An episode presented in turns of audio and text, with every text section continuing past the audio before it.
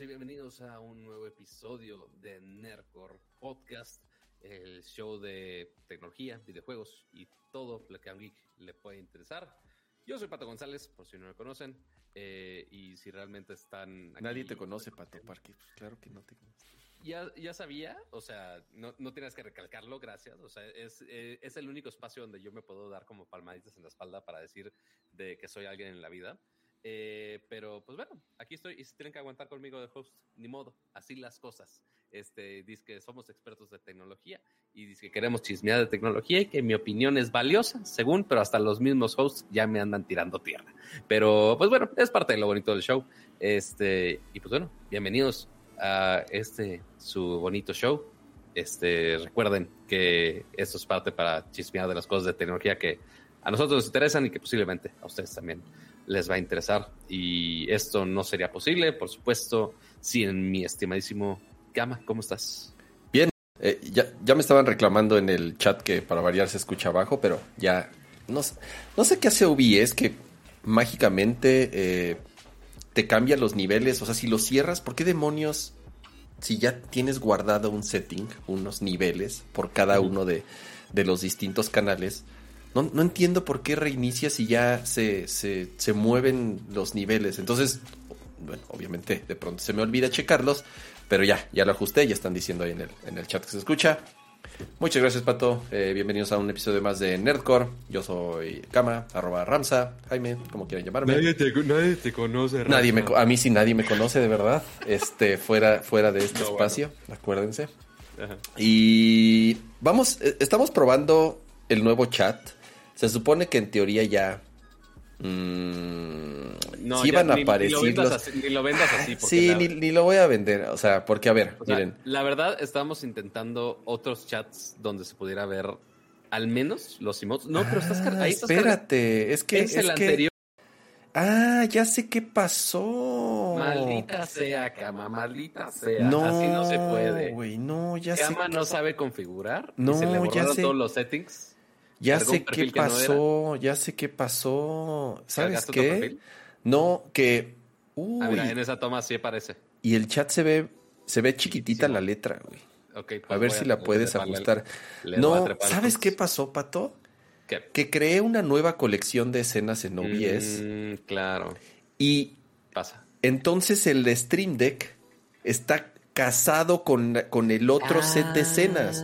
Entonces tengo que rutear todos mis botoncitos a la nueva colección de escenas Madre mía. y no se va a poder. Entonces lo que va a suceder ahorita es...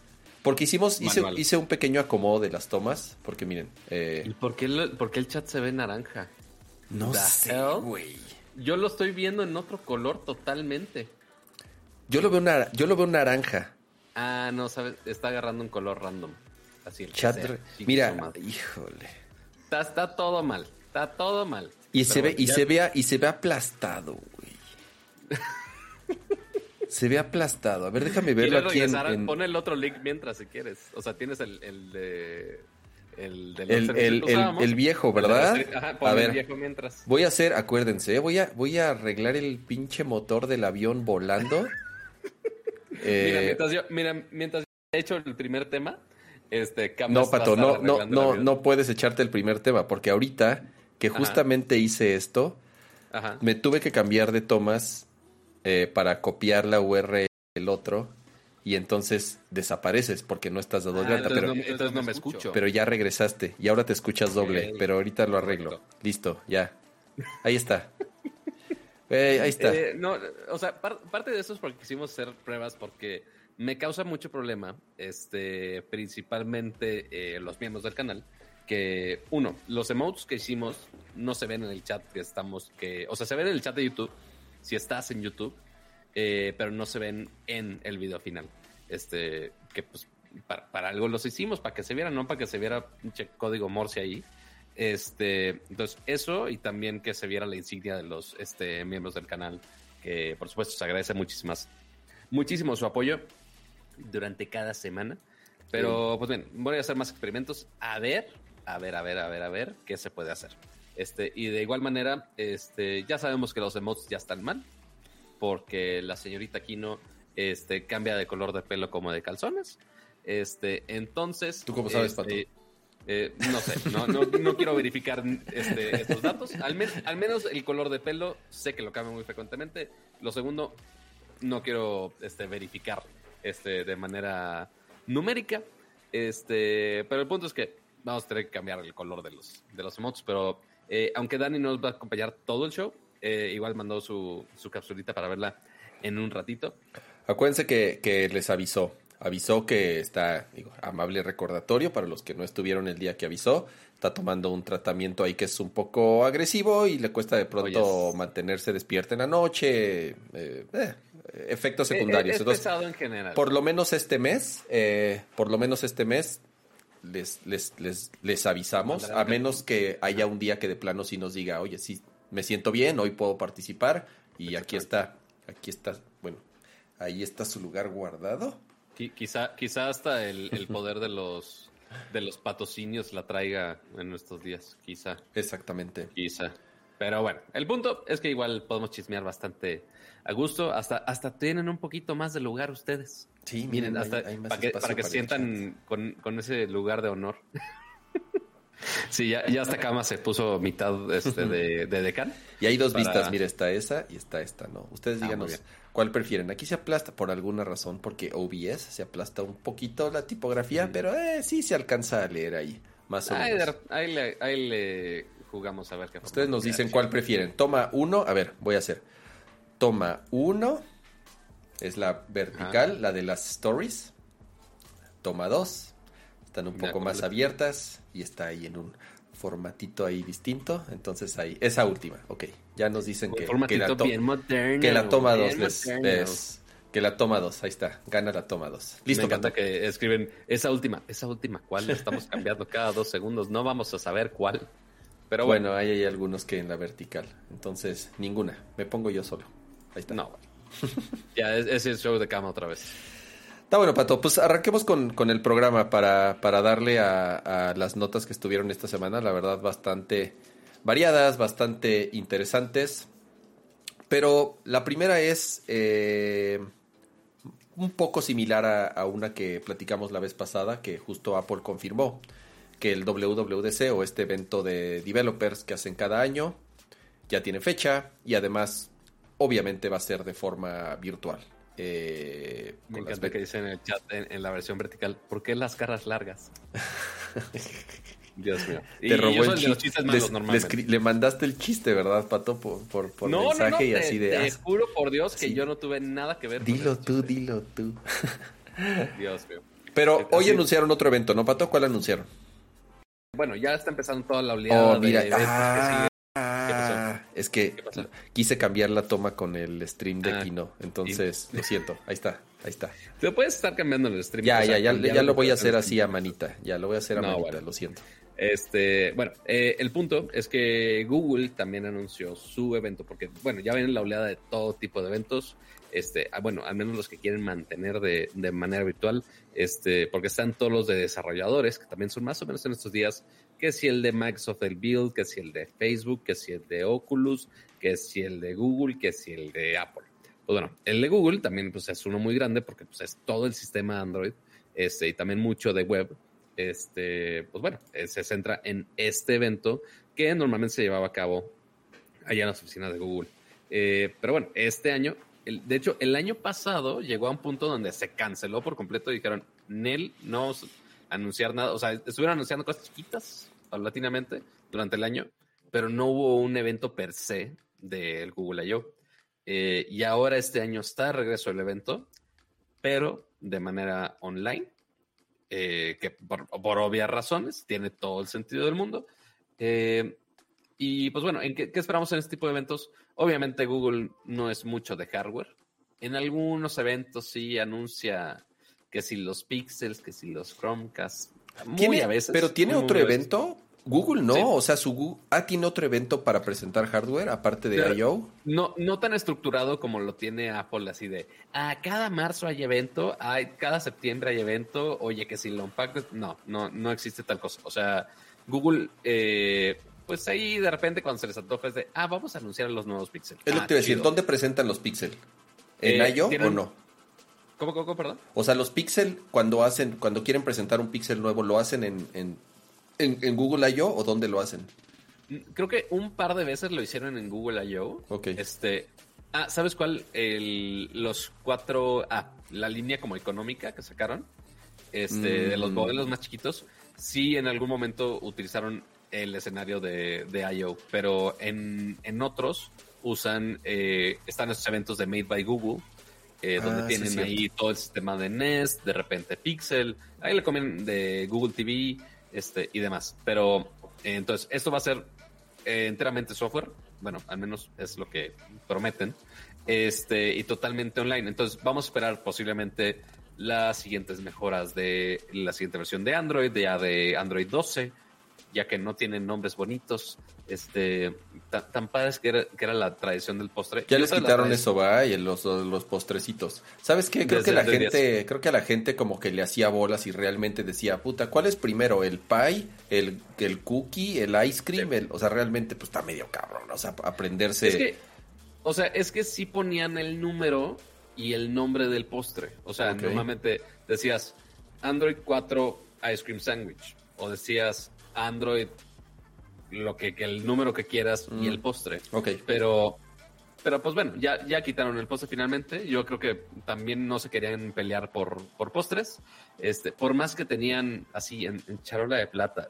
Hicieron Oreo y no quisieron hacer N de Nutella, güey. Fue una mentada de madre y sacaron Nougat. Este. Debió sí, salir este. Android Bocadín. Este Android Bocadín, pero Andro- pues, sería a- para, para Android beta- Android beta. Android Nusita. Acá, ¿cuál es el, cuál es el, pon- Nusita sí cuál es el dulce muy más chafa de esos que, que puedes bueno. encontrar en las tienditas? El, el- ya, ya siempre he dicho que el bocadín es el bocadín es lo como lo más gacho que te pueden regalar este en, en Halloween. An- Ajá, Android. Todo mal. Pero sí, o sea, tenían esta tradición que era el. WhatsApp. Ah, por los que están confundiendo el chat, tenían el número y aparte iban por nombre de letra. O sea, entonces, alfa y beta se quedaron normales. Después la C empezaron con cupcake. C de. Ay, ya no me acuerdo cuáles eran. Ve, o sea, Eh, ni tú, era- era- ni tú, ni tú te lo sabes que en teoría, o sea, son de hace 10 años. no, pero a lo que voy es pato, o sea, creo que ¿Cuál era Mac, Mac este, OS X 10.2, güey? era Panther. Estás mamón. Sí, sí. ¿Alguien me puede verificar si es verdad eso? Eh, A lo mejor le atiné, pero es por esas épocas. y sí, sí, sí, la neta estás cabrón. Pero es por esas Pero mira. épocas. Creo que sí es Panther. Entonces, aquí está el nombre. Aquí. Cupcake, Ajá. Donut, qué estúpido era Donut. Eclair, Froyo, Gingerbread, Honeycomb, Ice Cream Sandwich, Jelly Bean, Kit Kat, Lollipop, Marshmallow Nougat, Oreo, Pie. Y después dijeron, a la mierda, Android 10. O sea, en la Q dijeron, no, güey, no vamos a pensar en postes en Q. Se acabó, el, se acabó el showcito y ya. Este. Pero sí, es- estoy de acuerdo. Me, me, me escupa a mí mismo por no saber que era Donut. La de estaba súper obvio. Este, ni siquiera era un nombre súper rebuscado. Pero bueno, eh, otra de las tradiciones que rompieron también con el Google I.O., este, al menos del lado de developers, eh, estaba este como acertijo este, para descubrir cuáles eran las fechas del siguiente Google I.O. Entonces, había que checar algunas animaciones, checar códigos de los, o sea, literal, el, el código de un sitio del teaser. O sea, ellos sí lo metían en un código oculto en la fecha. Sí, o sea, sí tenías que rascar en source codes del HTML, estar programando X cosas, este, estar traduciendo algunas pistas en, en- en otras bases. Eh, creo que me escucho doble. Sí, justamente en este instante, Ajá. yo también te empecé a escuchar doble. Ya rompí todo, ya rompí el internet. No, no sé qué. A ver, habla. Uno, dos, uno, dos, uno, No, dos. ahí tres, está, cuatro, ya, uno, quién dos, sabe. dos. Ah, Ox, apaga el stream. Este, y pues bueno, entonces es- este año dijeron, güey, si ya no hicimos bromas de April Fools, si ya no hicimos bromas del Día de los Inocentes en Gringolandia, ya no nos vamos a estar peleando por hacer este acertijos de este tipo, para que aparte los rompan en, en dos segundos. Entonces, pues ya nada más dijeron la fecha 18 de mayo, eh, del 18 al 20. Y también algo importante es que eh, este año también el Google I.O. va a ser gratis, que obviamente pues es el, el evento online, este, todo el mundo va a poder ver las sesiones y demás. Es que sí, sí es muy importante porque sí, el Google I.O. también era bastante costoso, muy similar a como era el I.O., como digo el I.O., el WWDC, como lo comentamos el, el, show pasado. Eh, y pues bueno, ya, ya es totalmente gratuito, te puede registrar, que se supone que es nada más para developers, pero realmente si, quieres, si estás muy de metiche y si no es developer y quieres entrar, también te puedes registrar, nada más mientes de, ah, eres developer, es de, eh, eh, eh no, no soy, hago, hago backend, claro. Sí, ¿sabes, ¿sabes que está chido? Que digo, además de los, de, de los updates que muestran de su principal producto, llamémoslo así, que es el, el nuevo sistema operativo, Está chido que también lo hacen para otros productos de software importantes. Por ejemplo, Google Fotos. A mí siempre me interesa mucho ver cuáles, cuáles son eh, los updates para Google Fotos. Ya he comentado muchas veces que es mi servicio favorito de Google. Eh, muchas veces también incluso lo hacen para... Hasta que ya cobren el almacenamiento. sí, incluso, incluso cobrando el almacenamiento creo que, creo que vale la pena. Sí, sí, está medio gacho. Este... Eh, entonces, de, nuevo, sí, muy enfocado a developers, obviamente, pero creo que sobre todo la conferencia principal, que es muy similar a lo de Apple, la conferencia principal está más enfocada al público general, incluso que a developers, porque lo que muestran es muy visual, muy para el usuario final. En cambio, ya las sesiones, ya las eh, los talleres de los distintos temas, eso sí, güey. O sea, yo Digo, las veces que fui a WWDC, me metía, me metía a los talleres y entendía, o sea, no entendía ni madres, obviamente. Asistía a los de diseño, esos, esos que eran los que me interesaban, esos no tenía problema, pero por pura curiosidad sí me metí como a dos o tres, y digo, de diez cosas entendía una. Sí está, obviamente, muy enfocado al uso de las nuevas APIs, de los nuevos servicios que lanzaron. Entonces, sí, no deja de ser un evento enfocado a developers, pero, pero siempre creo que la conferencia principal, exacto, es, como para prensa, para público general, es, es, muy amigable el contenido, si le podemos llamar así. Es el show como tal, ¿no? De todo lo que van a, a, presentar por lo menos los, los próximos días. Sí, o sea, porque lo que verías en el show principal es de, güey, optimizamos TensorFlow con inteligencia artificial y ahora puede correr este, todo el asistente de Google en tu celular este, y lo optimizamos 25 veces. Ok, para nosotros consumidores, ok, podemos entender eso de, ah, güey, ya no tengo que conectar mi internet para el, asistente de Google, ya puede procesar el lenguaje en el celular, chingón. Este, pero del lado de developers ya otra sesión es de, ah, oye, este, mejoramos TensorFlow, entonces todos sus procesos de machine learning los puedes pasar por acá y lo optimizas acá, y la, o sea, y ya te metes súper pesado En, en, cuanto a código. Este, pero por ejemplo, de los años pasados, eh, desde cosas como Google Maps con realidad aumentada, que según yo ya todos lo tienen, creo. Este, que ya nomás pones la cámara y ya detecta hacia dónde mandarte. Este, eso es lo de estar eh, poniendo el asistente ya de manera local en los dispositivos, que ya no esté pasando por los servidores de Google. Este, el que pueda hacer búsquedas con resultados en, en 3D. Eh, mejoras al asistente para la casa también o sea, todo ese tipo de, optimizaciones, eh, también los live captions que integraron en Android ese hace algunos años también lo hicieron este tipo de dispositivos. Eh, y de hecho, por ejemplo, en el Google I.O. de 2019 anunciaron el Nest Hub, este, que nada más actualizaron el precio de, de ciento y tanto, ya no me acuerdo el precio. Pero no, anunciaron en sí productos nuevos. Eh, te digo, ah, sí, El, por ejemplo, en 2019 fue el Pixel 3A. Ok. Ese fue el que anunciaron en su momento. Que es como el de costo bajo, ¿no? Es, es, el iPhone SE de Android. Está bien. pues bueno. Vamos a ver qué. Exacto. Ya les eh, pasaremos updates ahí conforme se vayan acercando la, la, fecha. Todavía falta bastante, pero... Algo se filtrará por ahí. Siempre, siempre pasa lo mismo. Muy bien, Pato. ¿Qué sigue? ¿Qué sigue? Aquí tengo mi pequeña lista. Ah, hubo update de lo del E3, ¿no? Pero estuvo raro porque eh, creo que fueron varias notas en la semana relacionadas al E3, a pesar de que ya habían anunciado que iba a ser digital, ¿no? ¿Cuál fue la noticia eh, choncha esta semana? O sea que la única noticia choncha, o sea que yo hasta, yo hasta decía, güey, ¿por qué se, eh, hasta estuvo trending topic el, el tema de tres en Twitter en algún momento? Yo de, güey, neta, nada más por este pequeño anuncio, neta hicieron tanto show.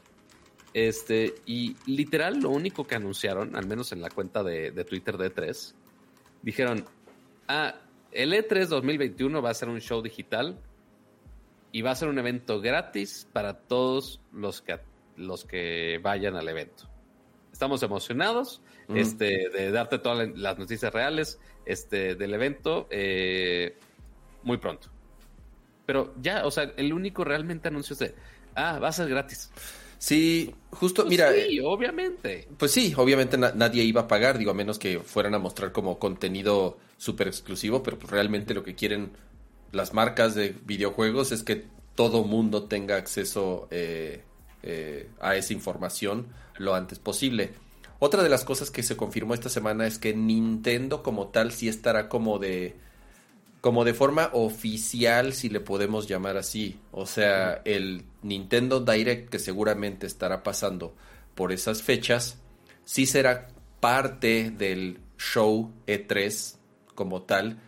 A pesar de que, por ejemplo, Play- tanto PlayStation como Microsoft ya dijeron que no van a estar en E3, pero ya sabemos que aprovechan esas fechas para tener sus eventos, sus lanzamientos, sus streams, eh, mostrar juegos, lanzar demos. Y aunque no estén de manera o que no formen de manera oficial como tal al E3, utilizan más o menos esas mismas fechas, aprovecharlas, que es una, o sea, que es una fecha importante en cuanto a carga y generación de contenido para, para, para el tema de los videojuegos. Entonces, eh, eh, seguramente también por esas fechas va a ser exactamente eh, los anuncios tanto de Sony como de Microsoft, como de creo que Activision, otras marcas que ya no forman parte de nuevo al E3. Ahora, el hecho de que Nintendo sea, digo, la neta no sé realmente cuál es, o sea, el valor como tal, sobre todo alguien como Nintendo de, o sea, de sí, de sí pertenecer al E3. como- creo que ya lo hemos discutido bastante, ¿no? El, el- el- el tema del E3, cómo se ha de pronto devaluado, si se le puede decir como tal, los Sí, últimos antes- años. Ajá, Sí, porque antes era un espacio donde, ah, güey, si realmente quieres que alguien vea tu lanzamiento del juego, tienes que estar en E3. Pero ya con todas las plataformas digitales es, güey, ¿por qué necesito estar en E3? O sea, porque no, no es solamente estar por estar, sino que todas esas empresas le están metiendo un varo para, para E3. O sea, E3, mm, así que tú digas que sea caridad, no tanto. Este, entonces, sí, la decisión de las empresas de, güey, estoy pagando de más para hacer el streaming que podría estar haciendo yo solo. O sea, ¿qué, qué bonus me da el que esté en E3 o no? O sea, lo puedo hacer en las mismas fechas y dar en la madre a los eventos que tenga E3, o puedo unirme y me va a dar algo. Sí, No, mira, en el chat ya me están diciendo que, que Microsoft sí va a estar, sorry, yo pensé que Microsoft... Es que según yo en años anteriores Microsoft ya medio se había desafanado de, eh, de E3 o de pertenecer a E3 como tal. Eh, podría estar equivocado, pero yo me quedé como con esa idea. Pero bueno, entonces Microsoft sí será parte como tal del, del, del E3, entonces.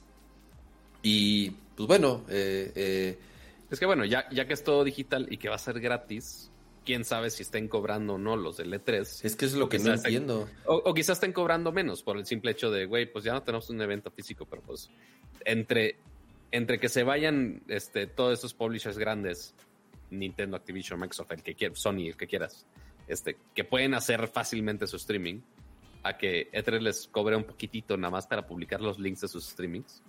Ok, quizá hicieron, eh, llegaron a un acuerdo para, para juntarlo todo de una manera más atractiva para, para ellos, quizá. Este, porque sí, eventualmente juntarlos a todos, eh, pues sí, sí es importante, no solamente para la industria, pero también para todos los fans que están esperando lanzamientos de juegos en, en esas fechas. El que estén ya todos juntos en un lugar este, y en algo tan, tan grande y sonado como E3, que pues esté ahí, pero va, va a cambiar mucho al, al formato que hemos visto en los últimos años, y principalmente el año pasado. ¿Qué pasó el No año mucho. pasado? Ya se me olvidó el año pasado, Pato. Nada más hubo como un stream super chafa y ya, ¿no? Medio, eh, Sí, organizado no, al o, sea, vapor. ni- o sea, según sí hubo, según yo, yo no me enteré de qué hubo especial del E3.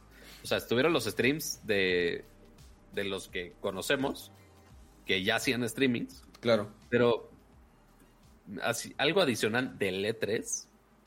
Sí, es que, mira, están, están, diciendo en el chat, se podría enfocar a pequeños developers, algo así. ¿Sabes? O sea, la bronca de E3, claro, la bronca de E3 es, o por lo menos la bronca que tenía es que costaba una fortuna. O sea, a los, tanto, ya seas eh, indie, un estudio indie o una empresa grande, te cobraban muchísima lana por, por pertenecer o por estar en, e, en ese lugar cuando era en un lugar físico como tal.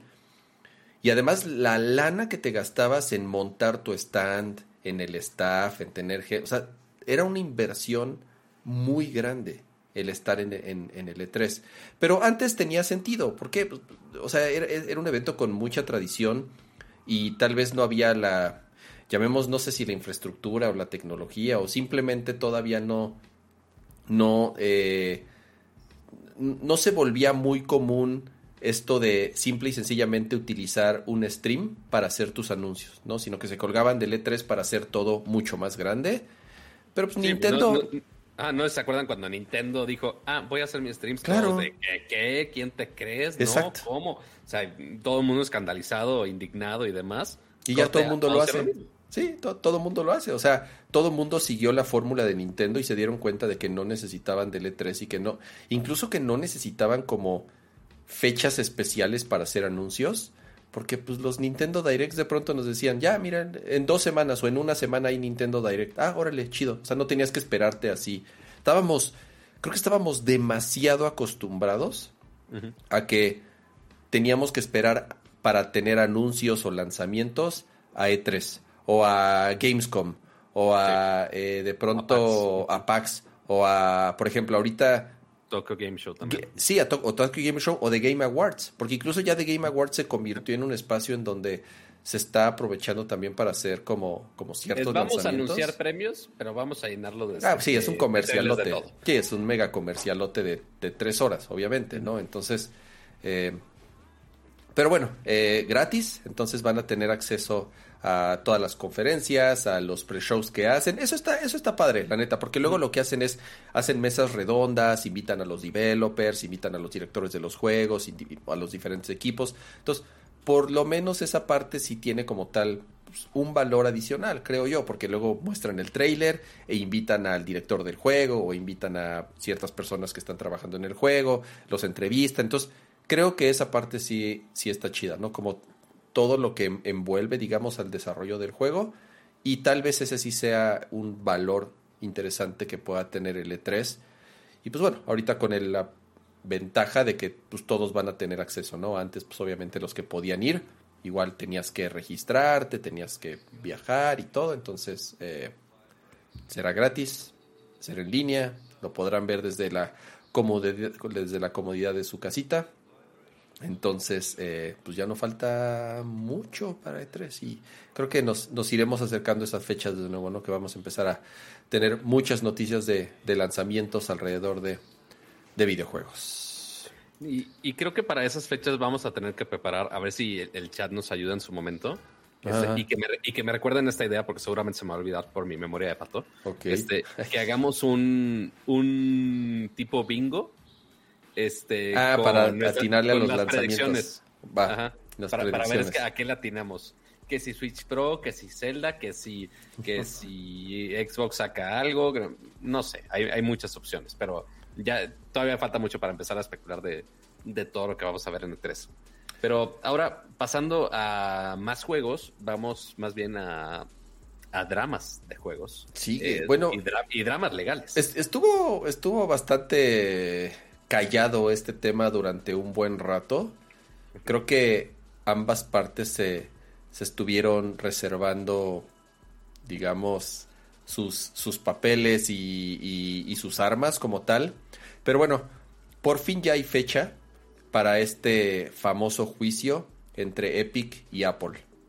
Eh, para los que siguen el programa, es un tema en que hemos eh, platicado varias veces que surge en esta disputa legal, en esta serie de demandas, porque Epic, los creadores, bueno, quienes, quienes tienen Fortnite, quienes hacen Fortnite, definitivamente su, su producto más exitoso, simple y sencillamente decidieron de un día para otro eh, aceptar dinero, si se le puede llamar así, bueno, permitir la compra de Season Pass y de skins fuera del Apple Store.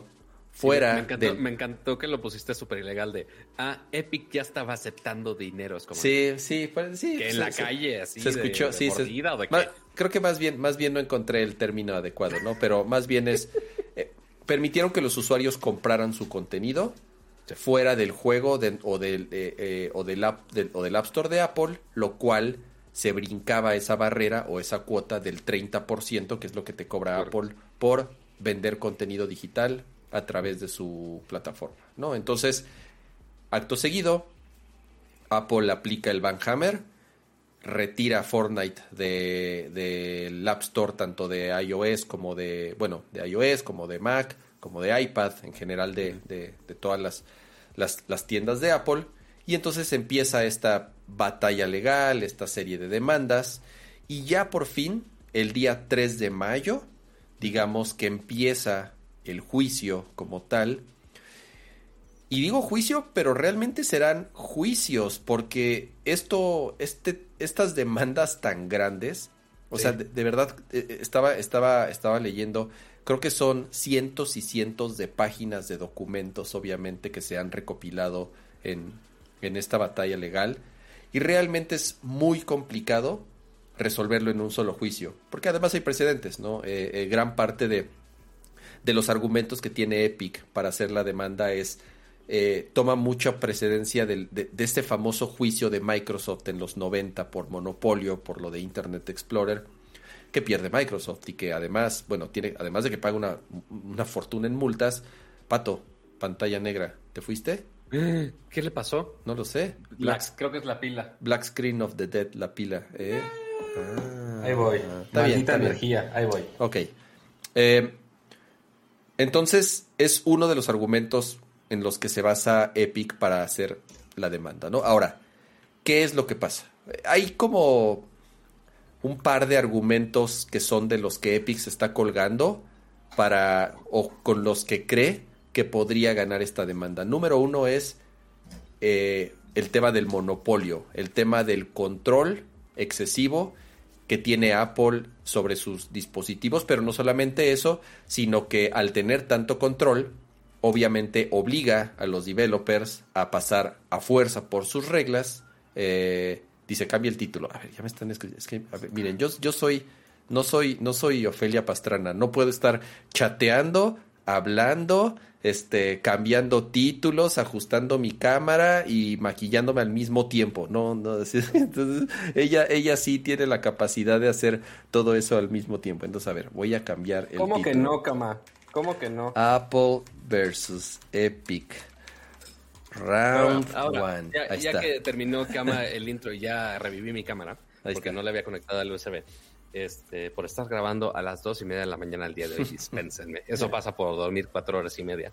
Eh, entonces, este, todo este tema de Epic, eh, y no, no solamente son, son demandas que surgieron después de esto, sino que Epic ya estaba totalmente preparado para hacer esas demandas. O sea, porque ya sabían que iba a pasar, eh, ya sabían este, con quién se estaban metiendo y cómo iba a ser la reacción de Apple, este, en la gran mayoría de los casos. Este, que hicieron este backdoor para sacar más lana sin tener que pagarle a Apple ese 30%.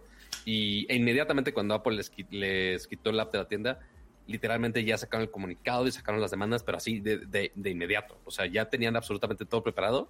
Y en la tienda de Google, no, no fue solamente contra Apple, sino que eventualmente con Google intentaron hacer el mismo proceso.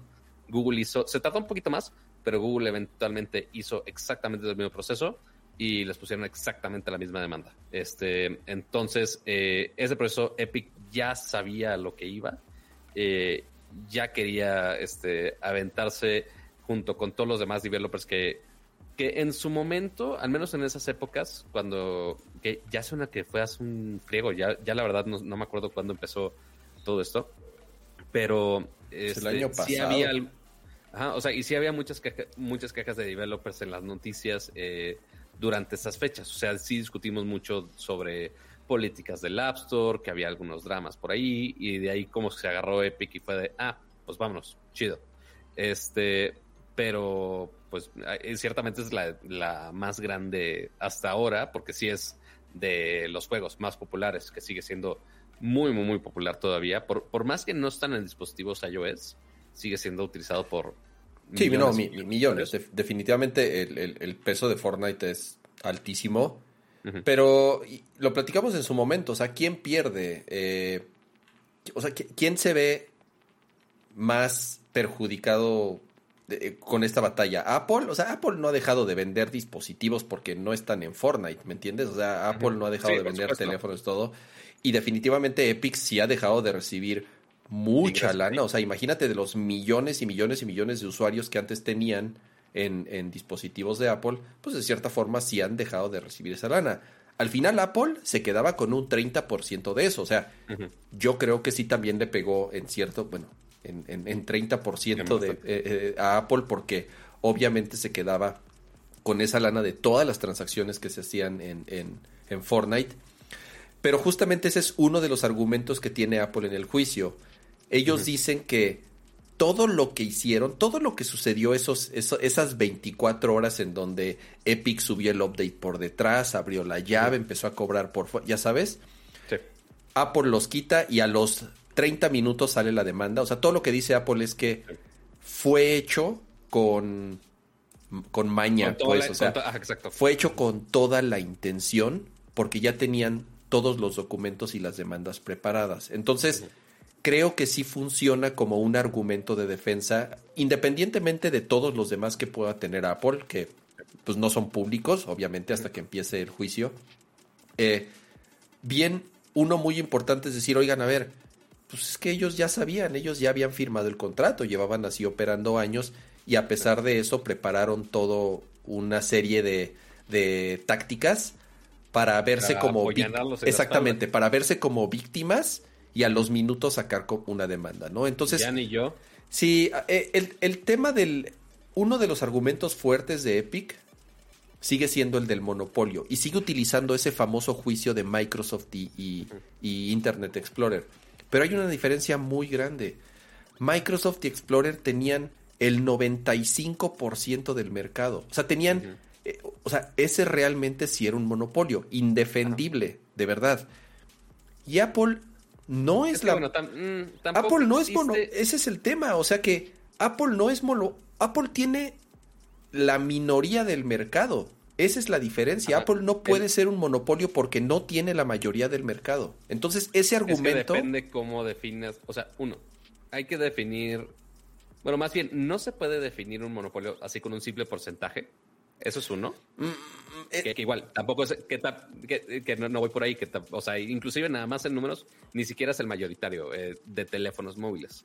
El pedo ahí es el monopolio de la compra de aplicaciones dentro del ecosistema de teléfonos. O sea, no es tanto de, ah, oye, monopolio de teléfonos, no va tanto por ahí. O sea, quiero pensar que, o sea, tampoco me, me voy a, a poner a pelear legalmente aquí, este, porque nos vamos a agarrar a gritos y nos vamos a ir a nuestras casas a, a cuchillar el uno al otro. Este, pero, este, si te pones así de, oye, X millones de usuarios te traen un iPhone o un iPad, pero la única manera que pueden comprar una, tienda, este, una aplicación o X cosa, X producto de tal aplicación es únicamente por la tienda exclusiva de Apple. O sea, quizás se ponen en el, término de monopolio por por la cuestión de tiendas. Quizá no de dispositivos, pero quizá de tiendas. La verdad no, no sé si vayan ahí. Ok, y, justa, y justamente ahí entra el segundo argumento de Apple. Dice, ok, tienes un problema contra las tiendas digitales que venden juegos y que solamente los puede vender, vender de forma exclusiva para su plataforma. Entonces, ¿por qué no demandas a Sony que la única forma de comprar juegos digitales es a través de la PCN? ¿Por qué no demandas a Nintendo que la única forma de comprar juegos digitales es a través de la tienda de Nintendo? ¿Y por qué no demandas a Microsoft que la única forma de comprar juegos de Xbox es a través de su tienda digital? Entonces, ¿Me entiendes? Y ah, sí, o sea, el único que se libra de esa, de esa condición que dices es Google. Es nada, más, es, nada más Google que, ah, oye, pues pones el APK y ya, ok, chido. Con el side loading este o, o, por, o porque ellos sí permiten como ciertas tiendas alternativas, como la de Samsung o como la de distintas marcas, ¿no? Que pueden tener sus tiendas para hacer la carga de, de las aplicaciones. Sí, porque todavía no sabemos este, si hay algún porcentaje de. Porque el, o sea, el caso clave, pues aquí son las consolas, este, que igual son, tienen, su, tienen sus tiendas exclusivas exactamente igual como lo tiene Apple con el App Store. Pero no sé ahí cuál sea el porcentaje que se lleven si hacen alguna transacción. Es el o algo. 30%. Igual es el Es 30? exactamente el mismo. ah, Porque ese, ese era el otro argumento. Decían, Apple cobra el 30%, Google compra el cobra el 30%, Nintendo cobra el todos, güey. 30% y Sony cobra el 30% y Microsoft cobra el 30%. Es un estándar de mercado, si le podemos llamar así, de las tiendas digitales. O sea, es algo que ni siquiera Apple inventó. Es algo que cuando Apple llegó ya estaba así. Dijeron, ah, pues, pues 30% está chingón. Me suena, me suena, me suena justo, pues 30%. Ahora, Sí, pero ya, ya vieron todo el total que se estaba llevando Apple. O sea, porque quizá, ok, los usuarios de Xbox, de Play y de Nintendo, quizá no gasten tanto con la cantidad de usuarios que hay en iOS, porque obviamente hay más, hay más teléfonos que, que consolas, eso es definitivo. Definitivamente. Y, y- y- y más usuarios de Fortnite en dispositivo móvil que en consola, eso definitivamente, y que posiblemente hasta el móvil gasten más, porque es más fácil que tengas tu tarjeta de crédito registrada en tu teléfono que esté registrada en una consola. Pero aún Es- así el porcentaje no creo que sea, o sea, sí es un porcentaje alto, pero aún así, te digo, sigue siendo menos que, mucho menos que Android, mucho, mucho menos que Android. Sí, por supuesto. Pero además, si juntas todo el pastel de donde está, digamos, Fortnite, que es PC, Nintendo, eh, eh, Xbox, Play 3, Play 4, este, obviamente, eh, digo, pinche Fortnite ya ahí hasta en, yo creo que en los refrigeradores, este, sí, seguro en un refrigerador de esos que tienen pantalla, te apuesto que puedes cargar Fortnite, pues al final es un Android, este, entonces, Lo voy a intentar. Lo voy a intentar algún día. entonces, y aún así no creo que la, que, o sea, que, que iOS como tal, digo, sí, seguro tiene un porcentaje alto, pero no va a ser la mayoría que el resto.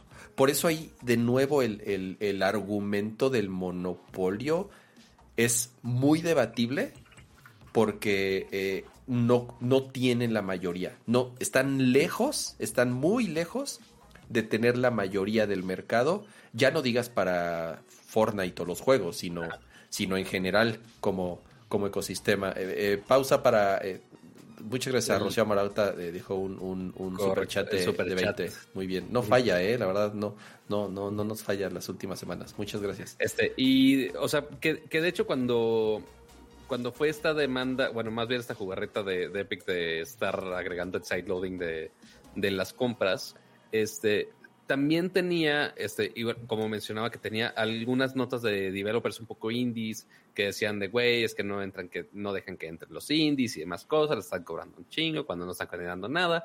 Y para, de esa demanda para acá, Apple ya hizo cambios de eso en donde ya los que están empezando apenas y creo que, que facturaban cierta cantidad hacia abajo al año. De un millón de dólares hacia abajo. Correcto. No, pero bueno, un- Fortnite, Fortnite obviamente facturaba, Obvia- ajá, o sea, exactamente. O sea, rebasaba eso por mucho. ajá, o sea, ajá. para Fortnite no le va a aplicar eso, le va a aplicar exactamente igual, pero ya se quita de encima la presión de todos los indie developers que se quejaban de, oye, es monopolio porque no están dejando entrar a negocios pequeños este, a poner sus aplicaciones. Entonces, ya con esta limitante, ya se quitan todos esos casos pequeños de encima, ya no es, ya no es este developers a montón, que obviamente los developers chiquitos es una mayor cantidad que los developers grandes que están quejando, en este caso. Es el mayor porcentaje. eh, Hay por ahí estadísticas bastante precisas de todos estos eh, developers y estas aplicaciones que se vieron beneficiados con este. Bueno, beneficio. O sea, tampoco es que Apple lo haya hecho así como de buen pedo. O sea, también tiene como presión de la Unión Europea y, o sea, como tal, acuérdate que, que, que sí pueden ejercer cierta presión, presión y es mejor como reaccionar antes de que te apliquen el peso de la ley, ¿no? Entonces, eh, digo, en general podríamos decir que, que es una buena noticia, porque bien no pudieron haber hecho nada, ¿no? También, pero es el mayor porcentaje de las aplicaciones y de los developers que están en el App Store son pequeños que generan menos de un millón, eh, menos de un millón de dólares al año. Ahora, obviamente, si juntas mi- millones y millones, pues son muchos millones, ¿no? Ahora, ¿cuál es la ventaja? Que van a pagar la mitad, van a pagar solamente el 15%. Ujú. E incluso, por ejemplo, para las aplicaciones de suscripción, ahí sí, sin importar cuánto factures, un usuario el primer año va a pagar el 30%, o sea, te van a quitar el 30% de esa suscripción y al siguiente año va a bajar igual, creo que a 15 a la mitad, ¿no? Entonces, han, han, han integrado como dos o tres este, formas, digamos, para poder de cierta forma eh, ayudar o no sentirse, o, por lo menos mostrar un poquito de apertura y decir, ok, va, 30 es mucho, ni modo, bueno, vamos a hacer ciertos ajustes, ¿no? Insisto, creo que en el caso de Epic, por lo menos estos argumentos de los que hemos platicado, creo que todos son debatibles a nivel legal, a nivel moral, no, yo no soy nadie como para decir si está bien o está mal o si o si Apple debería este, no cobrar nada. Ni en, lo, moral ni en lo legal, güey. pero no, pero es que, o sea, de nuevo, o sea, creo que no está incurriendo a ninguna mala, o sea, a ninguna práctica fuera de lo de lo estimado. De nuevo, podríamos decir que nos guste o no nos guste, podremos decir que 30% es mucho o poco, pero es lo, pero insisto, creo que ese margen ¿Hay peores tiranos en negocios? Sí, sí hay. Peores que esto sí. En general a nivel retail, o sea, cuánto te cobra de comisión cualquier tienda o cualquier distribución. Digo, es, yo sé que la comparación es difícil, ¿no? Eh, y son reglas distintas porque se crearon en épocas distintas.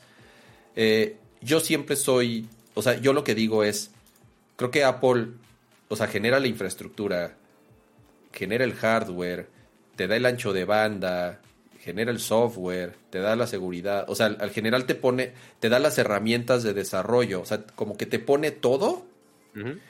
Y developers, o sea, creó un mercado que no existía, sí, Apple ha hecho mucho, mucho dinero y seguiría haciendo mucho dinero, pero también muchos desarrolladores, muchas, eh, ya sea de muchos tamaños, muchas personas que antes de cierta forma no tenían ingresos o no podían tener ingresos tan grandes, pues crearon un mercado que han eh, hecho que millones de personas ganen muchísimo dinero. O sea, realmente crea, abrieron puertas a, generar negocio, a generar ingresos, a generar empleos. Entonces, digo, creo que, creo que se me hace como justo que, que se queden con un porcentaje o que cobran un porcentaje por haber creado todo esto. Lo, lo que siempre estuvo en duda de eh, o sea, sí que se queda en porcentaje por, la transacción, por, este, por la plataforma, etc, etc. O sea, ¿tú sí crees que el, tema es que 30% es mucho? Ajá, o sea, el pedo, o sea, mm, ¿quién, o sea, no soy quien a decir de, güey, 30% es mucho, pero siento que sí hay que eventualmente hacer un estudio, quién sabe quién debe hacerlo, para evaluar cuánto eventualmente se, deberían de llevar. O sea, porque al, inicio, al inicio cuando empezó, te la paso. O sea, cuando empezó todo el desmadre del App Store, ok, güey, nadie tenía la infraestructura para hacer eso, absolutamente nadie. Este, pero ahorita ya la distribución de información, este, ya se está haciendo mucho más sencilla para todo mundo. Que igual, ahorita para hacerlo más fácil para especialmente los dispositivos de Apple, pues sí, güey, no, te, no tienes de otra más que usar el App Store. Pero alguien pero alguien podía hacer otra tienda exactamente igual, este, o parecida, y desarrollarlo. O sea, y ya no es algo tan, tan, tan descabellado que lo puedan programar y lo puedan hacer. O sea, antes nada más Apple lo podía hacer, y ahorita yo creo que sí ya hay otras maneras, este, que otras personas podrían estar haciendo una distribución similar por otros medios y que quizá les cuesta o que les cuesta menos o que les cuesta menos a los developers. Pues, e, ese es justo el pedo. O sea, y evaluarlo es, es un desmadre. y, al, justo lo mencionamos hace rato de, bueno, no hace rato, el stream pasado, de güey, todo el mundo está haciendo su Clubhouse. Pues sí, güey, porque estar haciendo plataformas de streaming a lo bestia ya es estúpidamente fácil. Que si con Amazon Web Services, con cualquier plataforma de la nube que quieras, ya son increíblemente más accesibles de cuando empezó todo el drama, todo el desmadre de las aplicaciones. Sí, pero eso no te asegura el éxito, o sea, ¿me entiendes? El, ah, hecho de que puedas pero, hacerlo. el App Store tampoco, de, y más cuando está tan competido, este, ahí mismo en el App Store, o que si en el App Store, si no te recomienda, es de, no, güey, te chingaste. O sea, si no conoces a alguien de, editorial de Apple que te ponga en el, en el App Store, tu aplicación vale madre y tienes dos descargas. Más o, menos. Yo creo que sí. o sea, hay muchas cosas, hay muchas cosas que analizar, honestamente. Este, pero no hay una manera fácil de llegar de, güey, 30% es mucho, 30% es poco.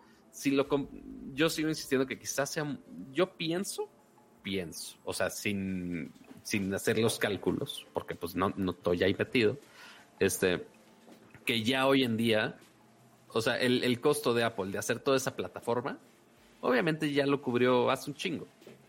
Este, y, ok, ¿cuán- ¿cuánto revenue le está sacando des- desde que salió tablas en adelante? ¿De cuánto le debe estar poniendo al precio a esta distribución? Eh, es un número difícil al, al cual llegar, honestamente. Eh, mira, si quieres ya me, medio para ir cerrando el tema. El, el- el tema del porcentaje creo que ni siquiera va por ahí. Porque el argumento de Epic no es así de 30% es mucho. Yo quiero que me cobres 10. ¿Por qué? Bueno, porque yo quiero, ¿no? O sea, se, se pueden sacar el argumento que quieran. Ni siquiera es un tema de porcentaje, es un tema en, en que Epic no le quiere pagar ni un centavo a Apple. Epic quiere tener su propia tienda, tal cual. Epic quiere tener una Epic Store eh, que, que la gente puede instalar en su iPhone y entonces Epic pueda montar ahí todos sus juegos y Epic pueda vender todo su contenido y quedarse con el 100% de la... O sea, lo que dice Epic es, no es ni siquiera un tema de porcentaje. Apple, Es- debe- es lo que te digo, Apple que, debería oye- abrir su plataforma y que todos te permitan y que todos eh, eh, eh, puedan crear sus tiendas y que todos puedan vivir en, el- en ese ecosistema sin pagarle un centavo a Apple. Que también es así de, ay, cabrón, pues, tampoco, o sea, ¿me entiendes? Es que, así de, es que ahí, que ahí qué servicio te está dando Apple, aparte. O sea, si, si Epic pone su tienda, ok, ahí ya no les, o sea, Apple ya no debería estarte cobrando porque no te está dando la plataforma para la distribución. El sistema operativo, pues ahí está. Pero te dio las herramientas de desarrollo para y, y creó el sistema operativo y creó el dispositivo y tiene a los millones de usuarios con su tarjeta de crédito precargada para que puedas, o sea, te está, te está poniendo no todo. está pero Microsoft no le está cobrando a medio mundo que está usando Windows como base. Ah, bueno, ni, ni Apple en la Mac, pero, Ah, o sea, pero, no ah, nacieron entonces, así las aplicaciones. O sea, pero a lo que voy es, No nacieron así. No nacieron así, Tiene pero- que quedarse así. pero tú compras un iPhone, ¿por qué? Porque, o sea, en teoría, porque estás comprando, digo, no puede haber muchas razones, pero parte esencial creo que de lo del iPhone es pues, la seguridad que te ofrece, ¿no? La, Ajá. el control de calidad que bien te puede gustar, a usuarios les gustan, a usuarios no les gustan. A mí no me gusta que me el famoso el famoso jardín enrejado. ¿Eh, sí, es muy bonito el jardín, pero pero no me puedo salir, pero pero pero es una cárcel dent- es un jardín dentro de una prisión. Hay gente que nos gusta el jardín dentro de la prisión, hay gente que no. Afortunadamente a quienes no hay muchas más opciones. Por eso la gran mayoría de las personas prefieren Android. Por eso Android domina el mercado y es y tiene una, una- un porcentaje mucho mayor que tiene iOS en el mundo como tal. ¿Por qué? Porque la mayoría de los usuarios prefieren eso. Entonces creo que por eso hay como los dos caminos, ¿no? Y si la plataforma nació así, y si tú accediste a esas condiciones, y si tú firmaste, y si tú además aprovechaste ese ecosistema e hiciste muchos, muchos, muchos millones de dólares en ese ecosistema, lo que no está tan chistoso es que digas, oh, yo no me gustó, yo quiero tener mi propia tienda, ya no te quiero pagar nada, ¿no? Entonces, siendo que, que es una práctica común. Y, si- y sale el mismo argumento de así funciona Nintendo, así funciona Sony, así funciona este, el Xbox y el PlayStation. Sí. Entonces, no lo sé. Eh, eh, el juicio como tal ya tiene, ya tiene eh, fecha, 3 de ¿Cuándo mayo. dijimos que es? Ujú. 3 de mayo. Entonces, pues Pues ya no falta nada. menos de un ya- mes. Ya seguramente agarraremos nuestras palomitas y a ver cómo se agarran a madrazos legalmente. Van a ser, van a ser varios juicios. Creo que, eh, eh, insisto, va a ser muy complicado que se pueda eh, resolver en uno como tal. Y además son juicios que pueden tardar años, años de verdad en, en, en resolverse. Pero bueno, Oyes. ¿Qué sigue, Pato? ¿Quién, quién sabe cuánto duró la de Microsoft en su momento? Pero ya, ya después sacaré ese dato. Sí, sí, sí, Este- bastante. Ah, seguimos Ahora- con Apple. Sí, sí, sí, porque, porque ya hice la transición. Para de que veas que Apple, para que veas que Apple es abierto, Pato, y le da la Pero mira, an- bienvenida. an- antes de que eh, empecemos el, eh, el- el darle este las gracias y adorar a Apple para no decir que les Cama les va a dar otras cosas. Este, gracias José Luis eh, Valdivia Menéndez, Que se acaba de ahora ya se hizo miembro core de, de Nerdcore, que ya es miembro del canal. Muchas gracias, qué amable usted. Este, ya puede usar, us- usar usted los emotes del canal. Los elotes. Este, los, los emotes. Eh, pero ahora, eh, vámonos con algunas funciones que está metiendo Apple, que son, son algunas funciones que ya estaban ultra mega rumoradas desde hace centenares de años, este, que hasta otras marcas ya sacaron las suyas, este, eh, incluyendo Samsung, que ya están los, los Smart Tags, que ya hasta los tengo en, mi bolsa, este, y Apple, por más que lleva tanto tiempo con estos productos rumorados, este, seguimos sin saber absolutamente nada de ellos, porque pues así, eh, así de cama, yo ya lo tengo, y el tuyo, ¿onta? el tuyo, ¿onta? El, tu- Ah. tus tags Pues saber mira. están tus cosas. Pues mira, tan no han salido y tan no los han anunciado de forma oficial esas famosas fichitas que llevan eh, bastante tiempo rumoradas que va a sacar Apple para poder pegárselas o ponerlas como llavero a distintos dispositivos y que tú puedas hacer tracking de eso utilizando la aplicación de Find My. Pues por lo menos ahorita lo que anunciaron es que van a abrir la aplicación a terceros.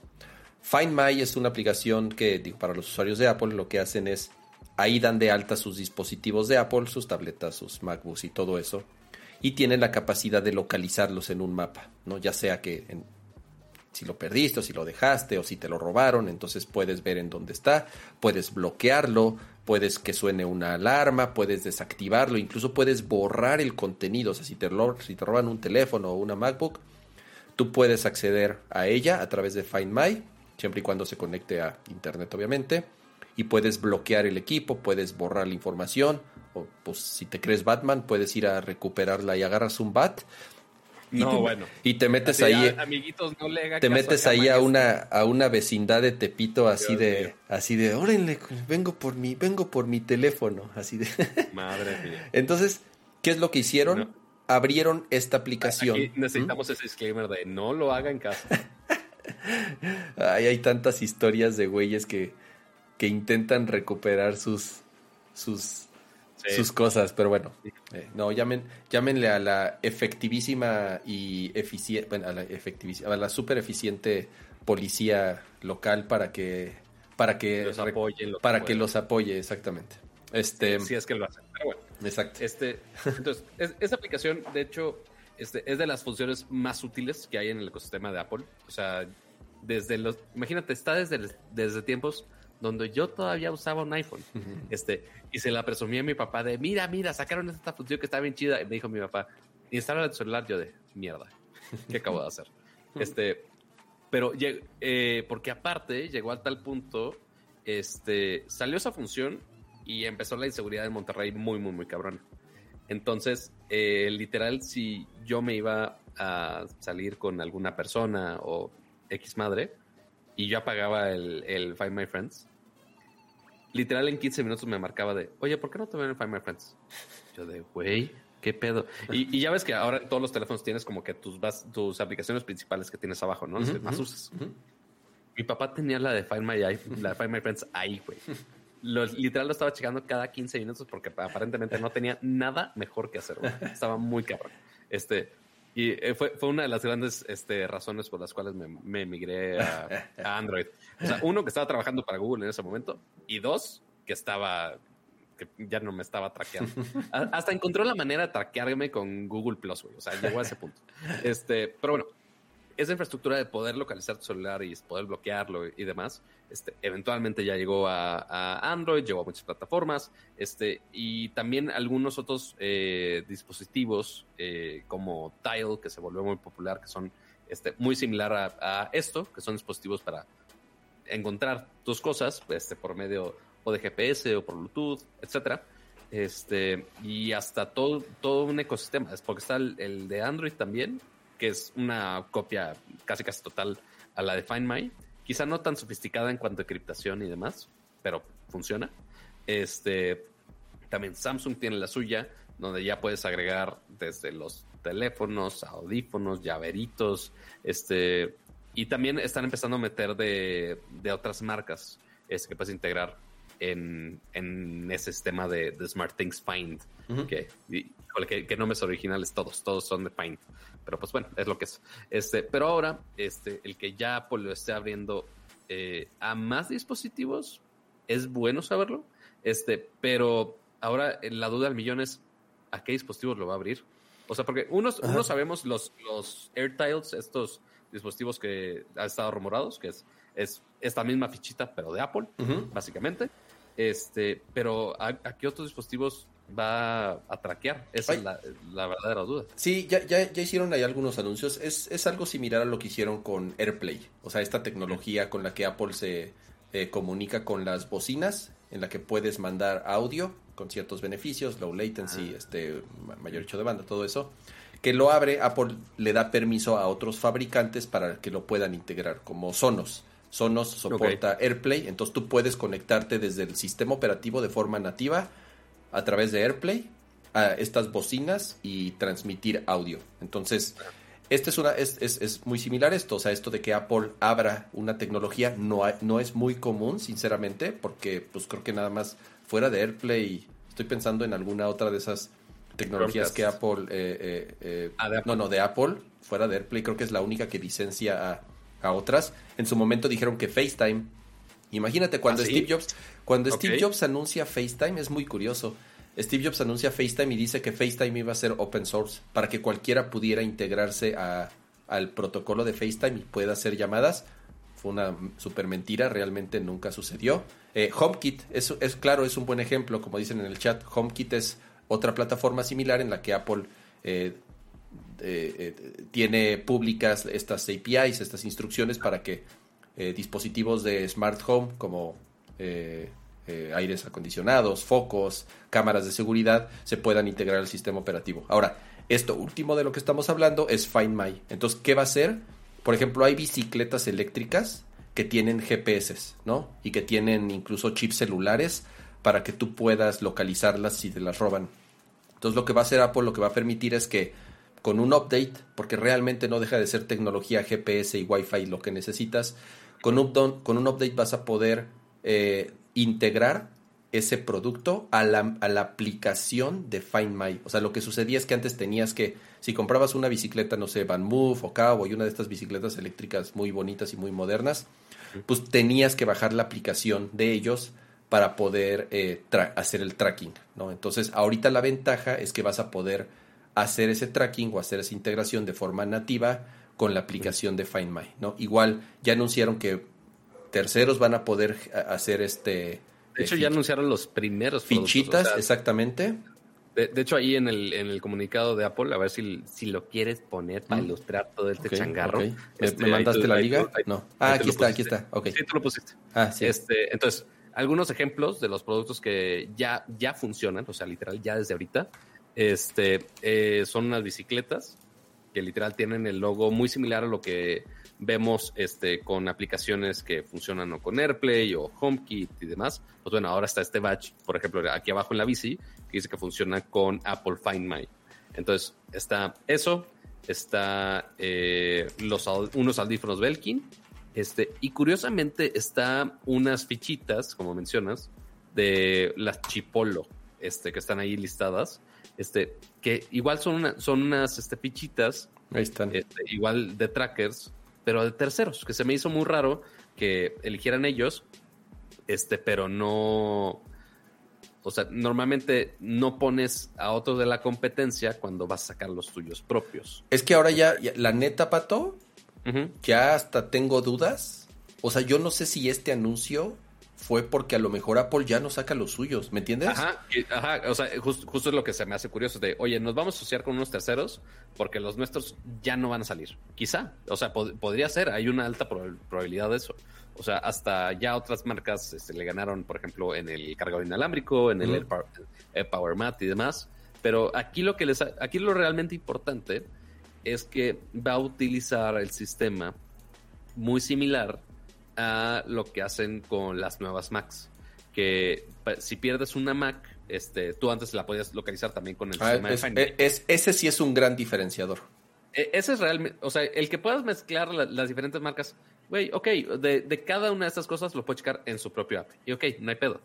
Pero el hecho que se pueda conectar con el, el programa de Apple significa que, eh, que va a usar una manera similar como están en las Macs nuevas. Si tú pierdes una Mac anteriormente, este, con Find My, si tenías este Wi-Fi o si tenías un modelo con, con red celular, ok, la podías localizar, pero únicamente si estaba conectada a Wi-Fi o si la dejaste en algún café y no está conectada, vale madre, no tienes manera de, de encontrarla. Este, pero eh, lo que hicieron es que ahora detecta de manera anónima si hay algún otro dispositivo iOS o alguna Mac De, de, cerca de este quien, de quien sea.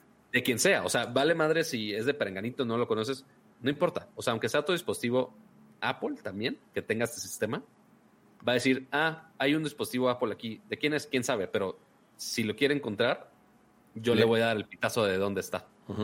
Nada más eso. O sea, es, es todo súper anónimo, que la verdad funciona muy bien ese, ese sistema. Que de hecho Samsung también ya, ya copió ese mismo esquema para justo los, los, los tags, los smart tags. Este, que cualquier dispositivo Samsung también puede detectar dónde estás y te reporta eh, la ubicación.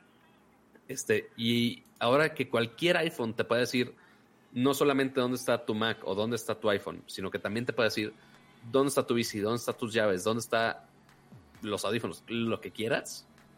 Ese sí es un deal breaker. Eh. Ese sí es, un, es una función chingona que sí me gustaría que más, este, inclusive que no solamente iOS lo tenga, sino que Android en general estaría chingón que tuvieras un sistema similar, pero obviamente que, que Google copie esta función todavía le falta. Pero, o sea, ya el hecho que esté para, para dispositivos Apple, sí, sí es un punto de venta muy valioso, güey, para que no estés perdiendo todos los gadgets que aparte cuestan un- una lana. Sí, había ahí unos temas en la que la gente, creo que muy válidos estos, estos argumentos en donde decía, a ver, ¿qué pasa si en mi zapato me esconden una de esas madres o en mi mochila? Mm, ¿O qué pasa si me regalan eh, un su- una suéter o lo que, whatever, güey, no sé, estoy inventando y me ponen ahí una de esas madres para que me estén traqueando todo el tiempo y yo no quiero que me estén traqueando todo el tiempo.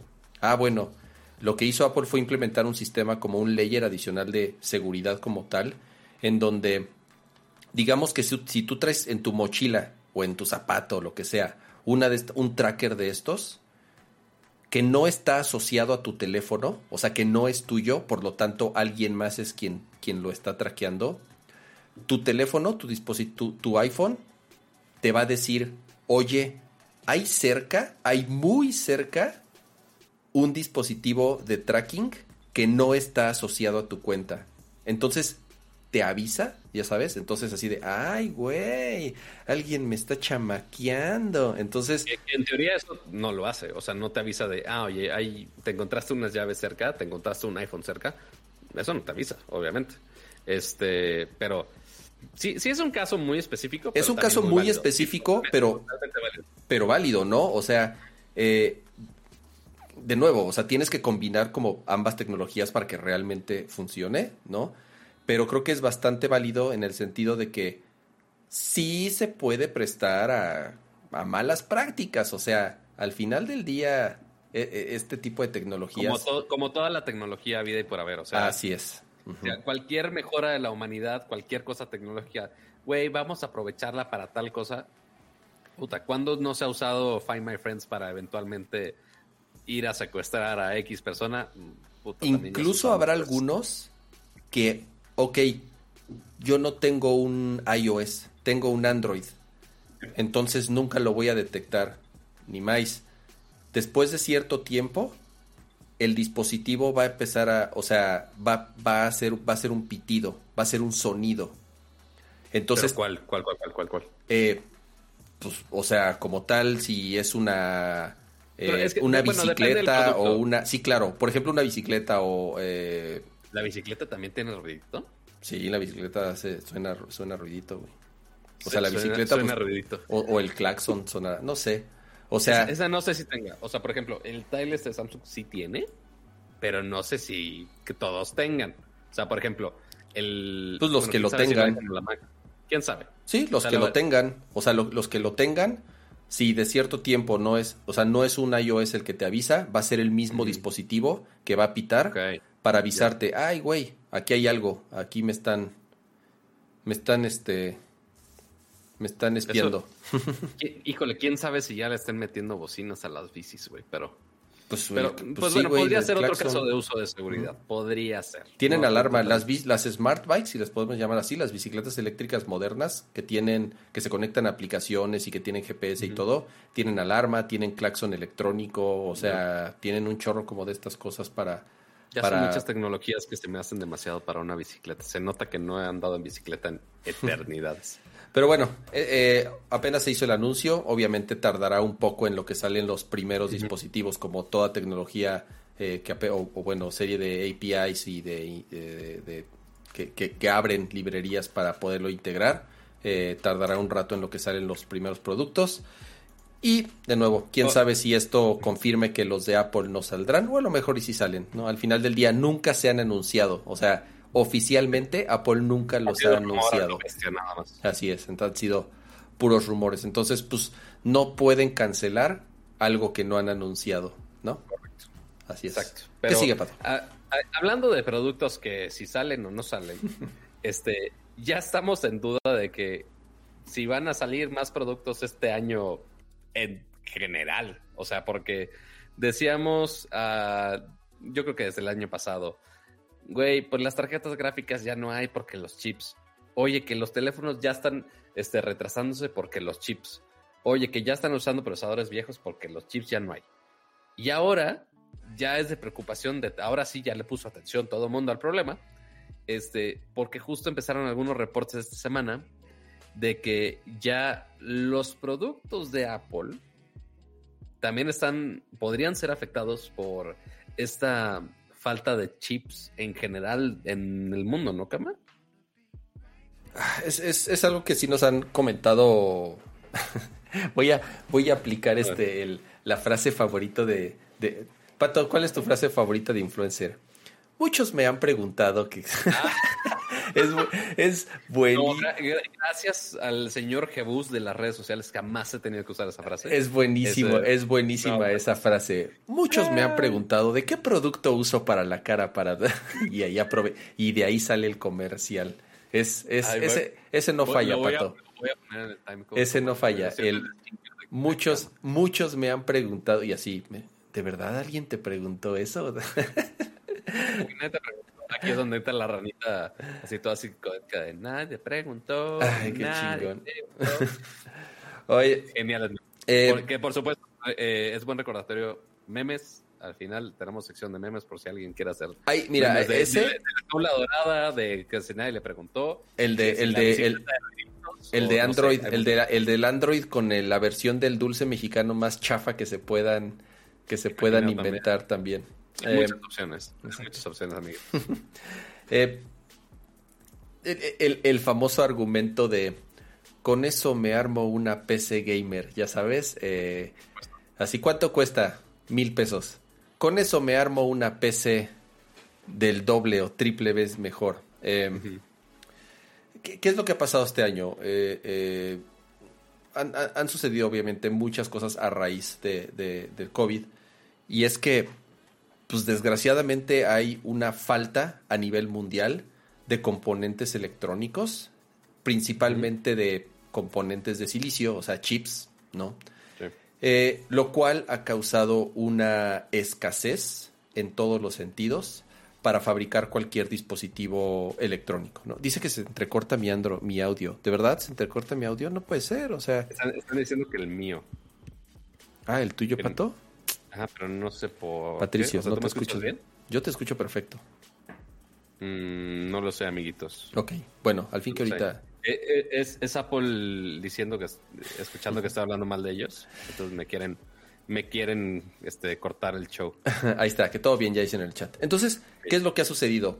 Pues productos como el PlayStation 5 es un problema conseguirlos. Están agotados en todo el mundo. Productos co- como un Xbox Series X que acaba de salir es prácticamente imposible conseguirlo a menos que estés pegado en una computadora, eh, cazándolo o pagando obviamente el doble o el triple del precio. En PC, ni se diga. Tarjetas de video es una mala broma y realmente es un problema conseguir tarjetas de video. Y hablando, por ejemplo, en el tema de las tarjetas de video es un problema adicional porque otra vez la fiebre del Bitcoin está por los cielos Y las tarjetas de video de última generación pues, son muy poderosas, por lo tanto son muy buenas para minar bitcoins. Entonces estás combinando dos cosas. Por un lado, una escasez de componentes para fabricarlas y hay muy pocas en el mercado. Y por otro lado, una demanda extraordinaria, por un lado, por las famosas minas de bitcoin, pero por otro lado, porque todo mundo en su casa, al estar encerrado, necesita computadoras. Antes las personas que iban a una oficina, pues resolvían sus problemas o, bueno, resolvían sus tareas con las computadoras de la oficina, pero ahora que todo el mundo está en su casa, pues ya necesita una computadora. Ahora que todos los squinkles y los niños no van a las escuelas, pues necesitan computadoras para conectarse a sus clases, para hacer sus tareas. Exactamente.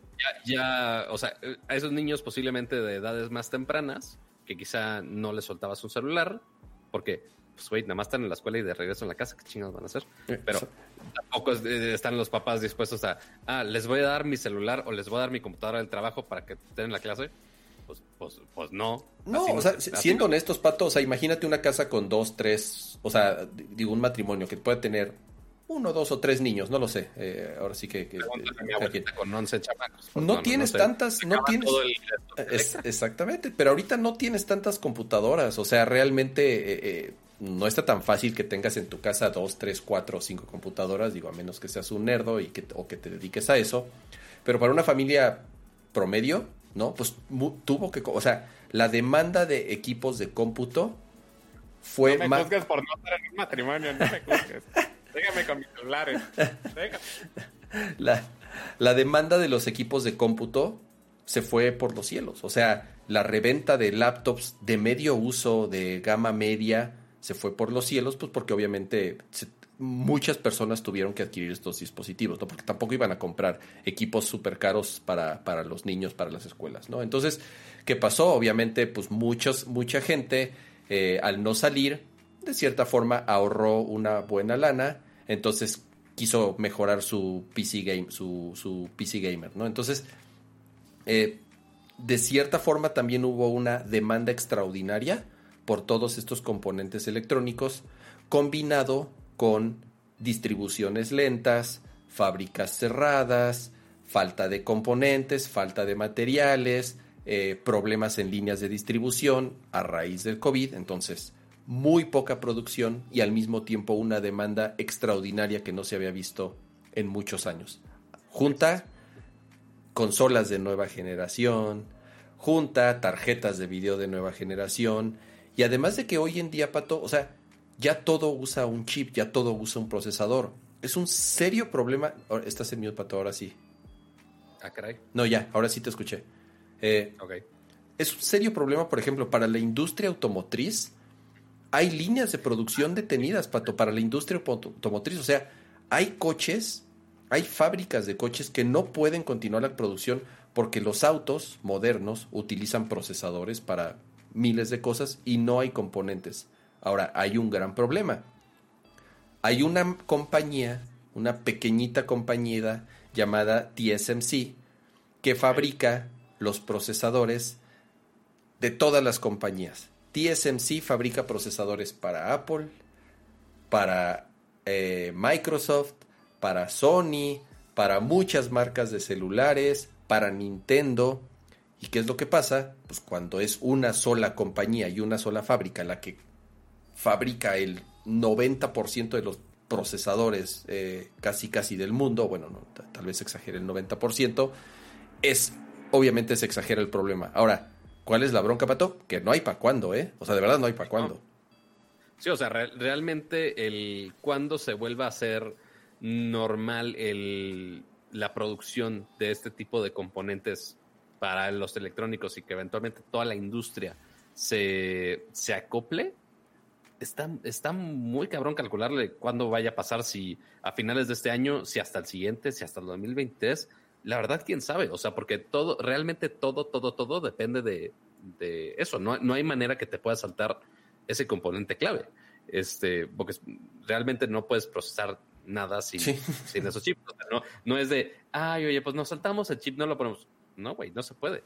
O sea, de hecho, eh, empezaron a revender eh, tarjetas viejas, otros modelos viejos. Por ejemplo, es, creo que Nvidia estuvo relanzando, no me acuerdo si era la de 1660 o no me acuerdo cuál. Sí, sí, una de, de dos generaciones atrás, casi, casi. Pato, los Sí. costos de las tarjetas de videos viejas, usadas, o sea, de verdad, más que cuando en el mercado hace años. cuestan más que las nuevas de en su precio original, ¿me entiendes? O sea, alguien puede vender una 1080, o sea, una, una Nvidia 1080 que tiene ya pues tres generaciones prácticamente, las están vendiendo, Pato, en 15, 20 mil pesos, una tarjeta que ya tiene casi cuatro años de haber existido, o sea, de verdad Pero es ya- exagerado y ridículo. aquí la PC con una 1080 super debería de venderla. Pato, como dicen, me quiero, me quiero jubilar, así dicen, así dicen, me quiero jubilar, voy a vender mi, voy a vender mi, como dicen en el chat, mi 1050 Ti. No es broma, o sea, si de verdad tienen ahí una tarjeta de video eh, guardadita que no la usan, o tienen una que sí usan pero prefieren ahorita hacer una lana, véndanla. Pero ¿cuál es el problema? Desgraciadamente no hay, o sea, no hay para cuando esto se estabilice. ¿Qué es lo que está sucediendo? O sea, compañías como mismo TSMC quiere abrir plantas en Estados Unidos. Ah, porque esa es otra. La estúpida guerra comercial que hay entre Estados Ah, Unidos y China obviamente exacerba este problema, ¿no? Entonces, eh, ¿qué es lo que está pasando? Entonces, tienen que abrir nuevas plantas, hay planes de crear, de, de, de, de abrir nuevas fábricas en distintos países en el mundo, pero pues tampoco es algo que se resuelva en seis meses, o sea, toman literal años crear una línea de producción que sea lo suficientemente grande y, y- y- y que pueda cubrir como con cierta demanda. Repito, cuando realmente es una compañía, TSMC, que fabrica los chips de todas las marcas que te imagines. Solamente Intel, o sea, imagínate, Sí. solamente Intel que fabrica sus propios chips, pero incluso ellos mismos, ellos mismos no pueden con la con la con la demanda, pero insisto, porque tampoco hay materiales, o sea, realmente hay Sí. una escasez en los materiales Desde con la los materia prima hasta eh, la producción ya del producto final que va a todos los componentes celulares y demás. Eh, eh, es, es un pedo que está atorado de todas, de todos lados del proceso. Este, hasta nivel consumidor, hasta nivel venta. Eh, eh, es un caos este, para componentes electrónicos en este momento, pero pues no nos queda de otra más que esperar, güey, básicamente. A Es, que Sí, es el tema, Pato. No, no hay fecha, porque me preguntan, oye, ¿cuándo se van a estabilizar los precios? ¿Cuándo voy a poder, o sea, ¿por qué no puedo conseguir un Xbox? ¿Por qué no puedo conseguir un Play? Ajá. Es porque no hay mano y no va a haber. Sí. Porque además hay una fila, imagina de todas las compañías, eh, obviamente TSMC fabrica los chips de Nvidia también. Pues no pueden sacar tarjetas de video porque pues todo el mundo les está pidiendo y no pueden, no pueden con la producción por todos estos problemas que hemos eh, platicado, más la alta demanda, más que nunca en la historia, por estos componentes. ¿no? Y, y les encanta, ahorita, bueno, ahorita que lo están diciendo en el chat y también en muchos medios también de, güey, todo es culpa de los que están este, minando criptomonedas. Sí y no. O sea, porque sí, sí son otro mercado que están consumiendo tarjetas gráficas y demás. Pero, güey, o sea, ya, ya hay muchos estudios de, no, realmente las tarjetas gráficas que están saliendo sí están terminando en, manos de, de jugadores, de gamers. Este, o sea, pero igual lo que dice Kama, ha crecido también la demanda de todo. O sea, de desde los celulares de gama de entrada, de gama media, eh, PC gamers que hay gente que ya está invirtiendo muchísimo más en poder, como ya tienen más tiempo para jugar en casa, es ok, le invierten a, a ese tipo de tarjetas. Entonces, ha habido más usuarios de tecnología en todos los aspectos, todos, todos, todos. Entonces, no es solamente de mineros, sino de to- todas las industrias en general que ya todas afortunadamente ya están involucradas con tecnología, pero pues sí también se está afectando la... Ahora, lo, La lo, lo que falta, Pato, o sea, ya anunció más o menos, eh, yo no sé si de forma oficial, pero eh, por ahí salió un, no sé si un comunicado, una nota, una investigación en la que Samsung está eh, reconsiderando algunos lanzamientos este año, sobre todo de su, de su línea principal de celulares, hablemos de los Galaxy, porque no van a poder cubrir con la demanda y no van a poder cubrir con los tiempos que requieren para poder fabricar los procesadores. Y Apple seguramente va a pasar por las mismas. O sea, a lo mejor no es ya gratis, que por eso no han anunciado ni, ni han hecho este el evento para anunciar las nuevas iPads. En algún momento se puede ver afectado también la producción de los siguientes iPhones, pues porque también es TSMC, esta compañía, quien fabrica O sea, sí, Apple diseña los procesadores, pero que quien se los fabrica es TSMC. Imagínate los millones y millones y millones de- de procesadores que requiere una compañía como Apple, ¿no? Entonces, el problema es, además de lo que se está sufriendo ahorita y de lo que llevamos, digo, sufriendo, entre comillas, los últimos meses con la escasez de estos componentes, lo que falta de aquí para adelante, con anuncios importantes, sobre todo de compañías como Apple y Samsung, que sí tiene una altísima demanda de estos, de estos componentes, ¿no? Sí, porque todos estamos esperando que sí, que si el E3, oye sí, que si el siguiente unpack, que si el evento de Apple, que si el siguiente iPhone, que si el siguiente iPad.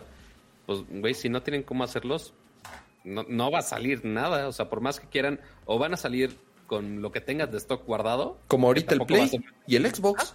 O sea, a cuentagotas, porque esa es la realidad. O sea, de verdad están llegando a cuentagotas a las tiendas y se, y se acaban en segundos, literal, ¿no?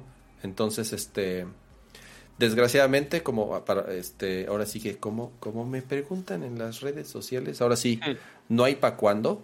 Eh, ahora, ojalá esto sea yo creo que puede haber un resultado, digo, dentro de todo lo malo, puede tal vez haber un resultado positivo, que es que las empresas se den cuenta que no pueden depender de un solo fabricante, ¿no? Entonces, en donde se empiece a distribuir de una forma mucho mejor la fabricación de componentes, en donde se puedan mejorar muchos procesos en las líneas de producción, en donde se puedan mejorar procesos de distribución, en donde deje de estar todo centralizado en China y que si no se hace en China nadie lo hace, ¿no? Sí. Entonces, apenas empiezan a ver esos esfuerzos, pero insisto, va a tomar varios años, ¿sí? Tal vez el resultado de esto sea positivo porque ya se dieron cuenta qué es lo que puede llegar a pasar, pero todavía estamos bastante lejos de que podamos ver eh, los, los resultados, ¿no?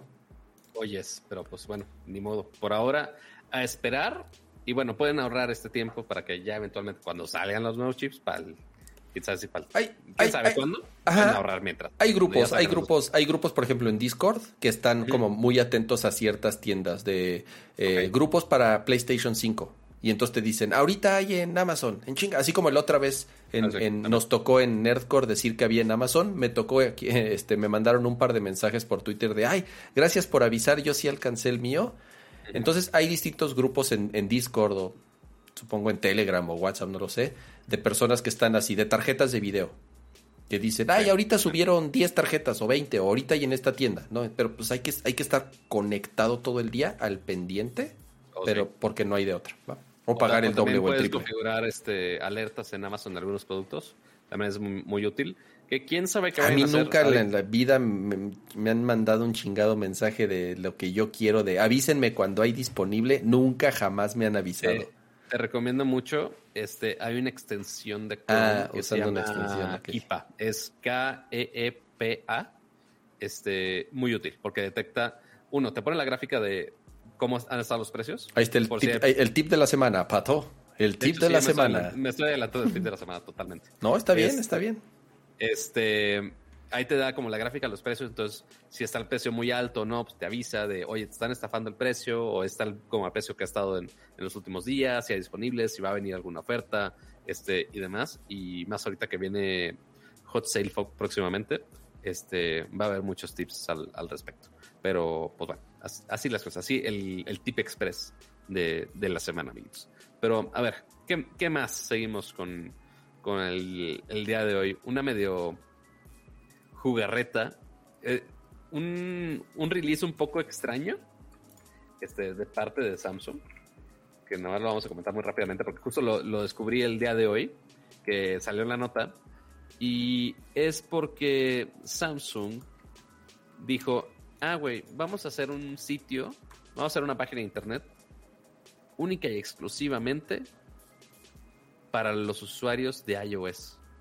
O sea, yo por más que tenga mi Samsung Galaxy S21, lo que quieras, yo no puedo entrar a esa página de Samsung porque me dice, ah, no, tú no puedes entrar ahí. Entonces me, exclu- me excluye un poco. Este, así, Sa- ¿Y- Samsung y- inclusive y qué a sus eh? mismos usuarios. ¿Eh? A ver, voy a, voy, yo, yo no he entrado, voy a, voy a abrir aquí ¿No mi has iPhone, entrado? ver, Entra en tu teléfono, específicamente. A ver, estoy... Este, eh, Que, bueno, ¿de qué estoy hablando? Eh, Samsung lanzó este sitio que se llama itest.nz y la- o sea, como muy similar a lo de Apple, es y latina test.nz, este, que es un sitio de pruebas para justamente los usuarios de iOS que no han probado la experiencia de Android.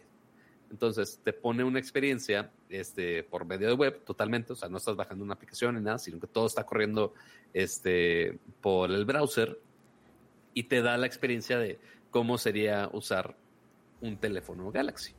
Entonces, ni, o sea, yo no puedo porque me dice, ah, güey, ya tienes un Galaxy, deja de estar fregando. Este, Ay, güey, pero- mira, a ver, voy a, voy a, voy a, voy a ponerme aquí. Mira, ya, sí, o sea, ya, yo, yo no, lo- yo no lo he visto personalmente. ya me no metí. A ver, cambia la y toma. voy a cambiar la toma. Tu, tu, tu, tu, tu. Entonces, tal cual, mire, me, Ya me está mostrando. Galaxy Cama. Mira, Baja el brillo del iPhone. Baja el brillo del iPhone. Bueno, está. Ahí está, dejen ajusto mi cámara. Ay, nanita, siento feo, ¿eh?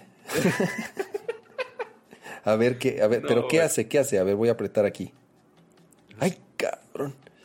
Ay, Que bueno, sí te replica la. la- me la siento sucio, básica. pato, me siento sucio. Ya No, bueno, quiero, ya no quiero. Así, amiguito, amiguito Samsung, no, no escuchen este, este, este- esta parte. Este, ah, después les ponemos logos, tú- ustedes tranquilos. Este, Ay, cabrón, hasta pero- hizo el sonido. Pato hizo el sonido de. Sí, de Samsung. Hizo el Qué sonido, güey. fuerte. Hizo el sonido, güey. Sí, o sea, porque te pone hasta notificaciones de Android, si no me equivoco. Ahí estás en el Galaxy Store, creo. Sí, ahí estás en el Galaxy Store, correcto. Hasta ¿Le puedo cambiar el skin? Fortnite A ver. Voy a, voy a cambiar el skin. Híjole, pusieron la customización más naca posible. Pero, pues bueno.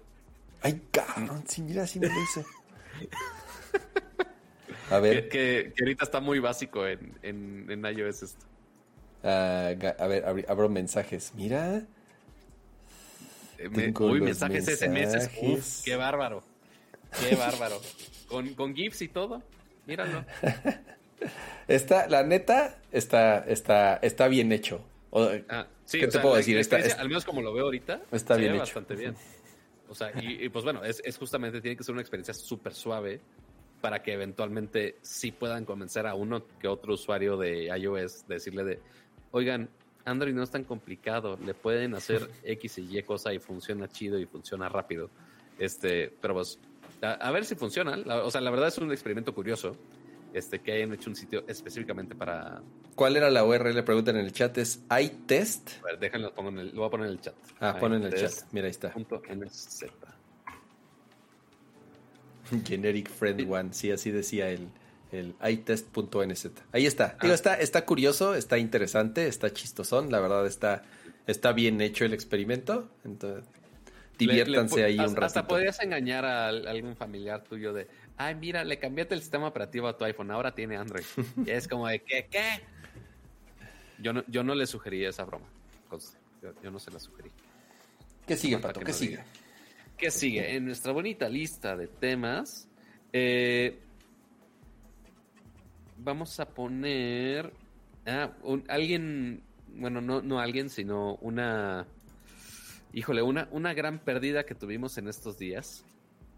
Porque la verdad eh, es, un, es una plataforma que ha estado en nuestras vidas de una manera muy cercana, este, y que todos hemos disfrutado en algún momento. Este, pero ahora, este 4 de mayo, es momento de decirle adiós a nuestro queridísimo y preciado Yahoo Respuestas. Güey, me cre... Está muy cabrón, Pato. Yo leí la noticia y fue así de... No mames que todavía existe Yahoo Respuestas. Por supuesto. O sea, yo supuesto no entra... Mira, Yahoo de por sí ya es una muy mala broma. Pobrecitos, güey. O sea, de- Sí. o sea, te metes ahí.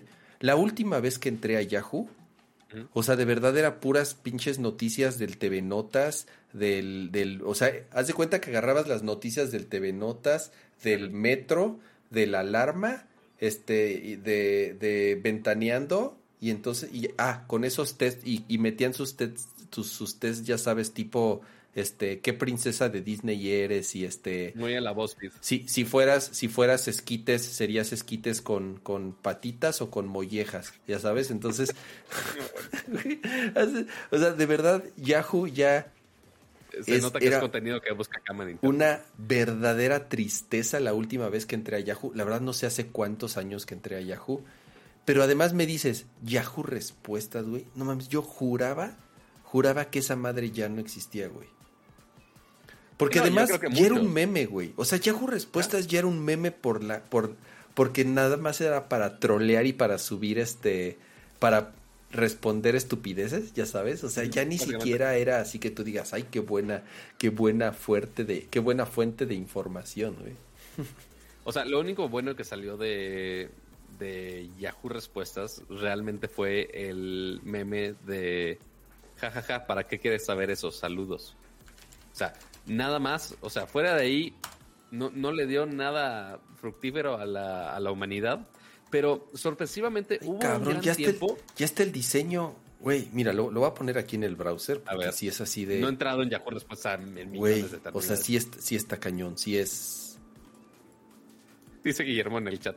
No sé qué me da más asco, las patitas, las mollejas o Yahoo. Dios mío.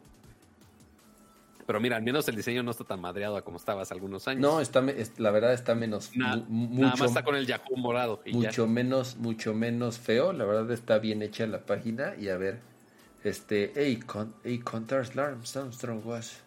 Pero, Ay, al- pero- algo sorpresivamente este que pegó mucho tiempo, pero ¿sabes por qué, Kama? Porque Google agarraba mucho de lo de Yahoo Respuestas y le daba este gran potencia en el en cuanto a SEO, o sea, en el buscador sí aparecían muchas cosas este en Si usabas Yahoo. No, no, no, inclusive desde Google, o sea, obviamente en Yahoo pues obviamente va a recomendar Yahoo, pero hubo un tiempo donde Google sí le estaba dando prioridad a cosas de Yahoo, este, justamente porque Yahoo en general, este, pues sí es, era buen sitio en su momento. Este, y Yahoo Respuestas. Pato, cuando yo iba en prepa, güey. O sea, Ajá, sí, o sea, es de hace un friego de tiempo, pero Yahoo Respuestas sí tuvo un, un auge en algún momento donde mucha gente sí entraba, aunque fueran respuestas eventualmente súper pinches, honestamente, este, había algún, había una que otra información que por alguna razón sí le daba buen ranking en cuanto SEO eh, en Google y otros buscadores. Pero, pues, sí, o sea, ya, ya eventualmente ya se fue deprecando, ya todo el mundo lo agarraba de meme, ya podías encontrar las respuestas en cualquier otro lado más decente, este, en cualquier foro, y pues ya fue, fue muriendo lentamente, pero, o sea, para muchos sí eventualmente terminaron Yahoo Respuestas. Oye, a ver, aquí hay un artículo así de ¿qué es lo que vamos a extrañar de Yahoo Answers? No, Pues, bueno. lo que te decía, güey, o sea, las, las preguntas, digo, como dice, ¿no? Una, una pregunta, aunque, aunque hay un dicho que dice que no existe pregun que no existen preguntas estúpidas, yo creo que sí existen preguntas estúpidas. Oh, claro que existe. Y Yahoo Answers eh, es, es la prueba viviente de que, de que existen preguntas realmente estúpidas. Por lo tanto, requiere una respuesta igual o más de estúpida, ¿no? Entonces, eh, esto está horrible. A ver, dice, qui- qui- 15 year old, o sea, no sé si niño, bueno, no dice, de- ese- alguien de 15 años se zurra en el piso. Dice, ok, es nasty, eh, ok, tan asqueroso que esto pueda escucharse, esto es realidad. Eh, esto es la, la hermana de un amigo, le gusta hacerse caca en el piso de la recámara porque dice que el baño está... su- terminaste aquí, cama? Güey, estoy leyendo la pregunta. Dice, porque dice que el baño le da asco y no le gusta sentarse en el excusado porque se va a llenar de gérmenes. Eh, ya le dije que también hay gérmenes en su caca y que su, su piso también se llena de gérmenes. Entonces, pues si de todas formas tiene que limpiar, ¿cuál es la diferencia? También se puede enfermar. Por favor, ayúdenme, casi casi. Respuesta. Embárrale la nariz en ella donde en el momento que lo haga le pegas con un periódico y luego le encierras en el baño. si aún así no entiende, enciérrale en una jaula. Dice, entonces cuando quiera hacer caca le dices que no puede hacer, o sea, que no se tiene que salir, que tiene que hacer en el baño. Y si no, que se haga en la caca dentro de la jaula donde tiene que vivir. Ay, está chingón. Wow. Es ilegal matar a un es ilegal matar a una hormiga. Dice, "Oye, iba caminando por la calle y entonces había una hormiga arriba de un cachorro, entonces pisé la hormiga y la maté. El policía me vio muy mal y también mucha gente me estaba viendo. ¿A poco es ilegal matar una hormiga? No, bueno, güey. Ay, está Dios mío. chingón. y a respuesta, Mucho contenido de calidad. en Yahoo pisaste un perro. ¿Cómo? Y, y seguramente en español latino va a haber también joya- joyas, joyas, joyas, joyas. ¿Cómo deshorneo un pastel? ¿Cómo deshorneo un pastel? Aparte un güey le, respuesta, le, le responde bien serio. le responde bien serio. No se puede. Una vez que los ingredientes están horneados, es permanente. Ah. How do I- ¿Cómo apago Caps O Lock? sea, no, no, no sientes, no sientes cómo estamos este, quemando neuronas. Ah, ya, en güey, cada ya. Es que está, estamos güey. leyendo aquí. Es que es lo que te digo, güey. Mira, ahí está la liga, está en Diverge el artículo. Eh, very Por si popular le- a Ah, este, este, güey. Este es, este es legendario. Very popular tec- eh, techno song. ¿Cómo se llama esta canción? Es muy famosa. Ojalá alguien me pueda ayudar a reconocerla. Va así. Dun dun dun dun dun dun dun dun eh dun dun dun dun dun dun dun dun dun dun dun eh eh eh eh eh eh eh eh dun dun dun dun dun. Dice, perdónenme si, si no doy mucha información, ojalá al- alguien me pueda ayudar. Muy bien, ahí está este. ¿Pero Eh. dio con ella? ¿Le respondieron? Güey, no, no tiene, no tiene respuesta. Ah, qué triste. Pero hay una muy famosa, hay una, hay, e- esta está, está como repetida porque hay una muy famosa en donde justamente igual pregunta, oye, hay una canción bien famosa que dice du du du du du du du du du y así. Y un, espérate, lo cabrón es que un güey le contesta, sí, es I Got a Feeling de Black Eyed Peas. Y le responde, sí, esa es la que yo quería. No, güey, bueno. güey. se convirtió en un super meme, es- es- es- estuvo bien O sea, chido. el, el poder este, descifrar este tipo de canciones es muy difícil. Afortunadamente Google ya detecta zumbidos. O sea, ya, ya puedes este, como tararear la canción. Y en teoría ya detecta las canciones, en teoría. No es solamente en inglés o en español, pero ya, ya sucede. Este, pero sí, es el fin de Yahoo Respuesta, amiguitos. Adiós, 4 de nadie te va a extrañar. Bueno, sí, para los chistes igual. Ajá, para los chistes tienen hasta el 4 de mayo para checar esos chistes. Este, ya vi que el de ¿para qué quieres saber eso? Jeje, saludos. Ya no existe. Ah, Este, la pregunta como que la quitaron por alguna razón. sí, era la más Este, famosa. Ajá, exacto, pero pues así las cosas, amiguitos. Muy A ver, bien. no- ah, ¿Hacemos ese último tema o nos saltamos al, a las Nos recomendaciones? pasamos a las el- recomendaciones de la semana para ya después pasar el- al último tema. De Dani también. Así es. Eh, primero, bueno, no es primero. Vamos a las bonitas recomendaciones de la semana. Y igual que, la, que el show anterior, eh, como saben, Dani, Dani no va a estar este mes, pero grabó su cápsula y a continuación la vamos a poner. Ahora sí ya no voy a hablar porque ya sé que sí se escucha. Ahí va. Una, dos, tres. Hey, ¿qué tal, Pato Cama y toda la comunidad de miércoles? Pero están increíble. Eh, bueno, como ya saben, se acerca la veda electoral y con ella, pues todo el spam que recibimos de candidatos en las redes sociales. Entonces, el día de hoy, este clipcito es para compartirles cuatro herramientas que, pues yo vi en el muro de mi amigo José Luis Adriano, eh, para evitar a toda costa que se nos cuelen estos mensajes no deseados en nuestro timeline de Facebook. Entonces, empecemos. La primera es para asegurarnos que nadie nos etiquete en cosas que no queremos o que no aparezcan de forma inmediata en nuestra biografía. Y es la opción de revisión de la biografía.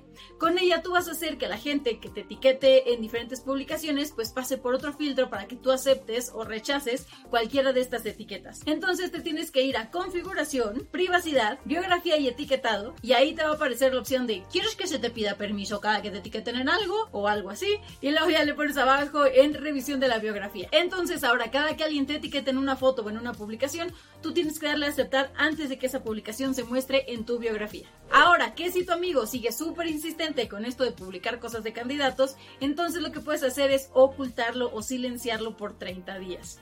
Esto no significa que lo vas a eliminar de tu lista de amigos, simplemente es para pues no ver sus publicaciones durante ese tiempo. Y no te preocupes que esa persona no se va a enterar nunca.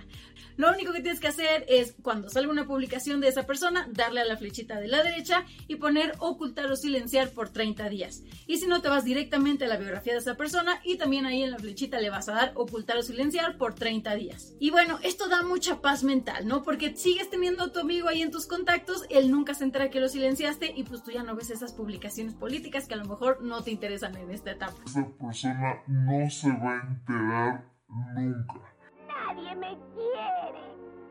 No sé por qué. Otra opción, ya que estamos hablando de ocultar, es ocultar anuncios. En esta parte, cuando te salga publicidad pagada por algún candidato, lo que tienes que hacer es darle clic a la flechita de la derecha y le vas a poner ocultar anuncio.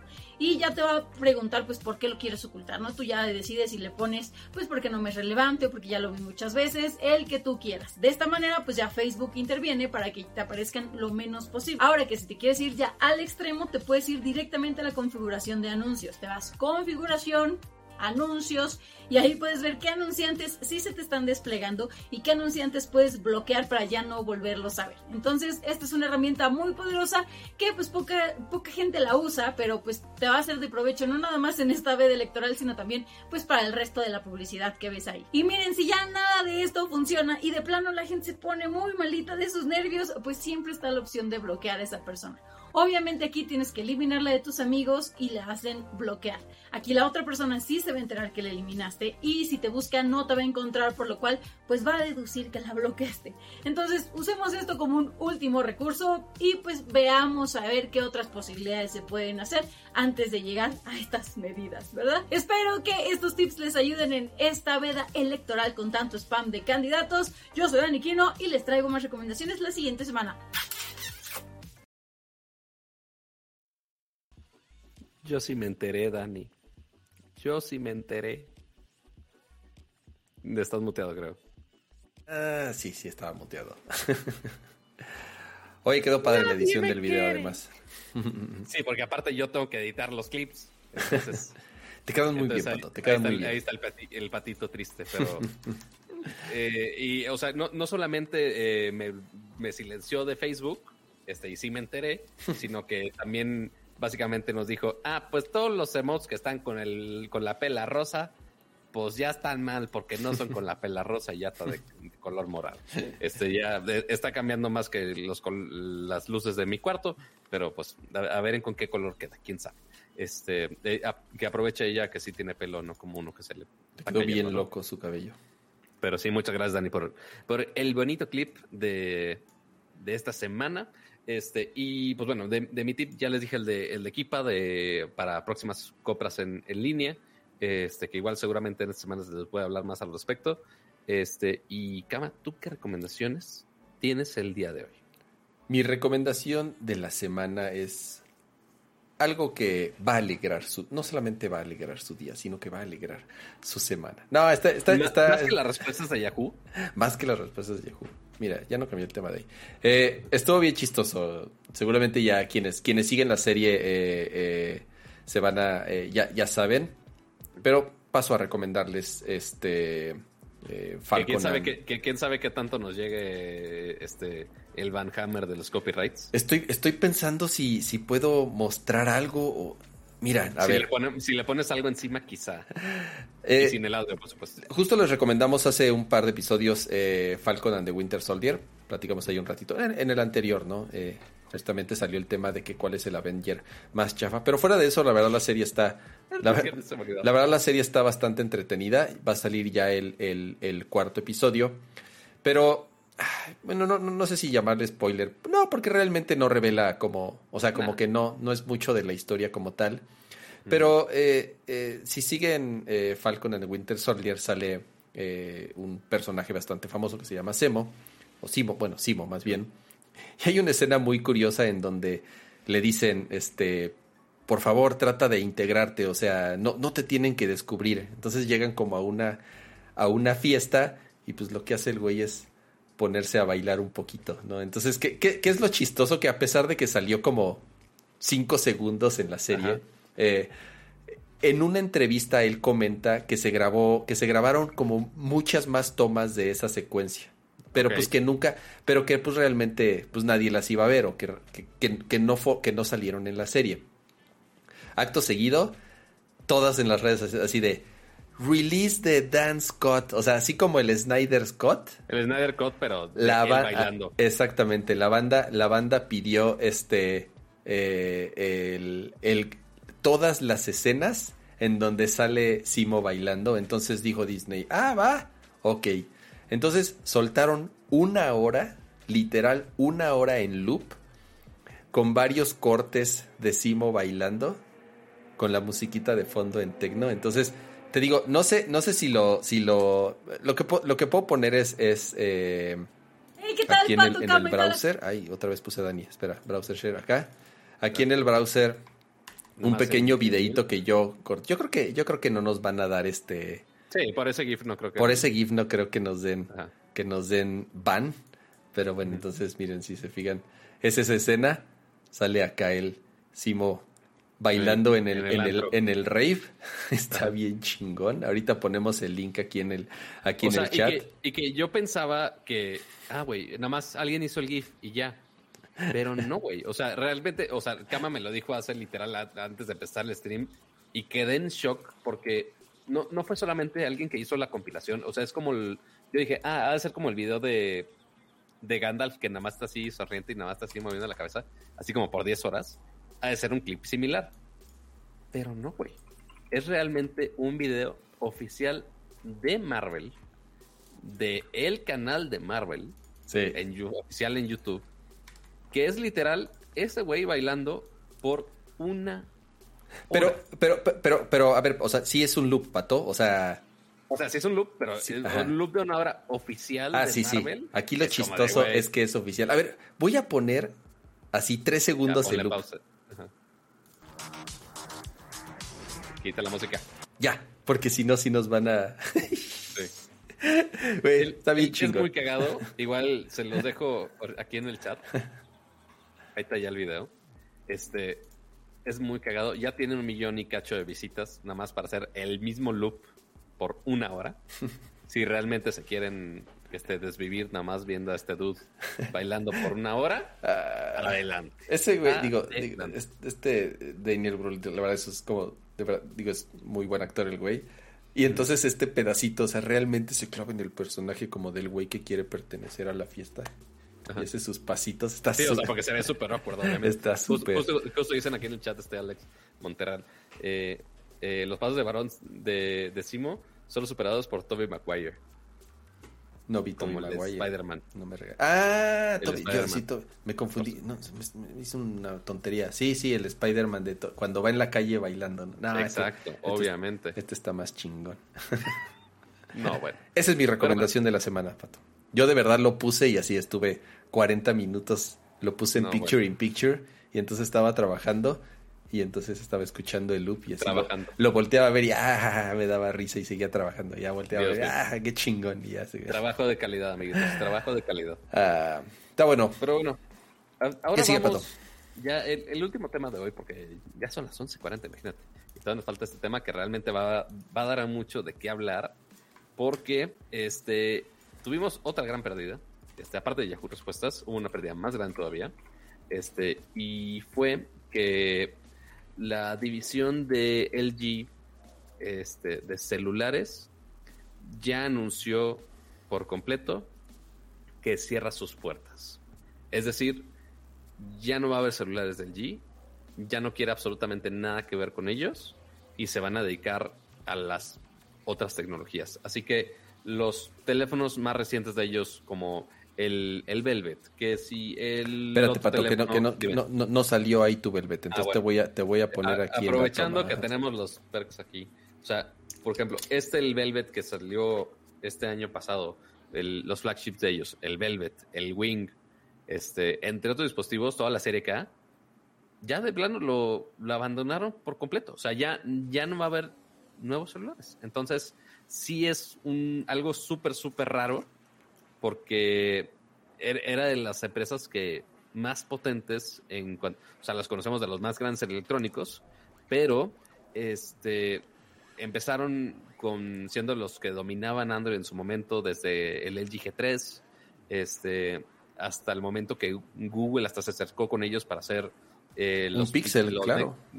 Pero aparte los Nexus 4 Ah, y Nexus. No 5, se llamaban Pixel, se llamaban Nexus. Tienes razón. se llamaba Nexus y después con el Pixel 2 XL también se juntaron con el G todavía. Este, ah, y es de los Pixel más famosos y exitosos que, que ha habido en toda la línea. Entonces, es otro competidor este, que estaba en las, en las gamas altas de Android este, y lamentablemente ya se va por completo. O sea, ya con tanta, con tanta competencia que hay, que si Samsung, que si las N mil empresas chinas que están sacando muchos teléfonos, se hace Oppo, OnePlus, este, Xiaomi, eh, Realme, etcétera, ya la competencia estaba súper, súper severa. Y, Mira lo que tengo como- aquí, Pato. Tu, tu, tu, A ver. A ver. ¿Tú tienes, por qué tienes un Nexus? Tengo un ¿Por? Nexus. Tengo el primer, tengo el primer, no, sí fue el primer Es- Nexus creo que, que es el 5. No me acuerdo si es el 4 o es el 5. no sé. Es, el- no, es, el 5, es el 5, correcto. Es el 5. Tengo un Nexus, la verdad, eh, lo ¿Por qué compré un para Nexus?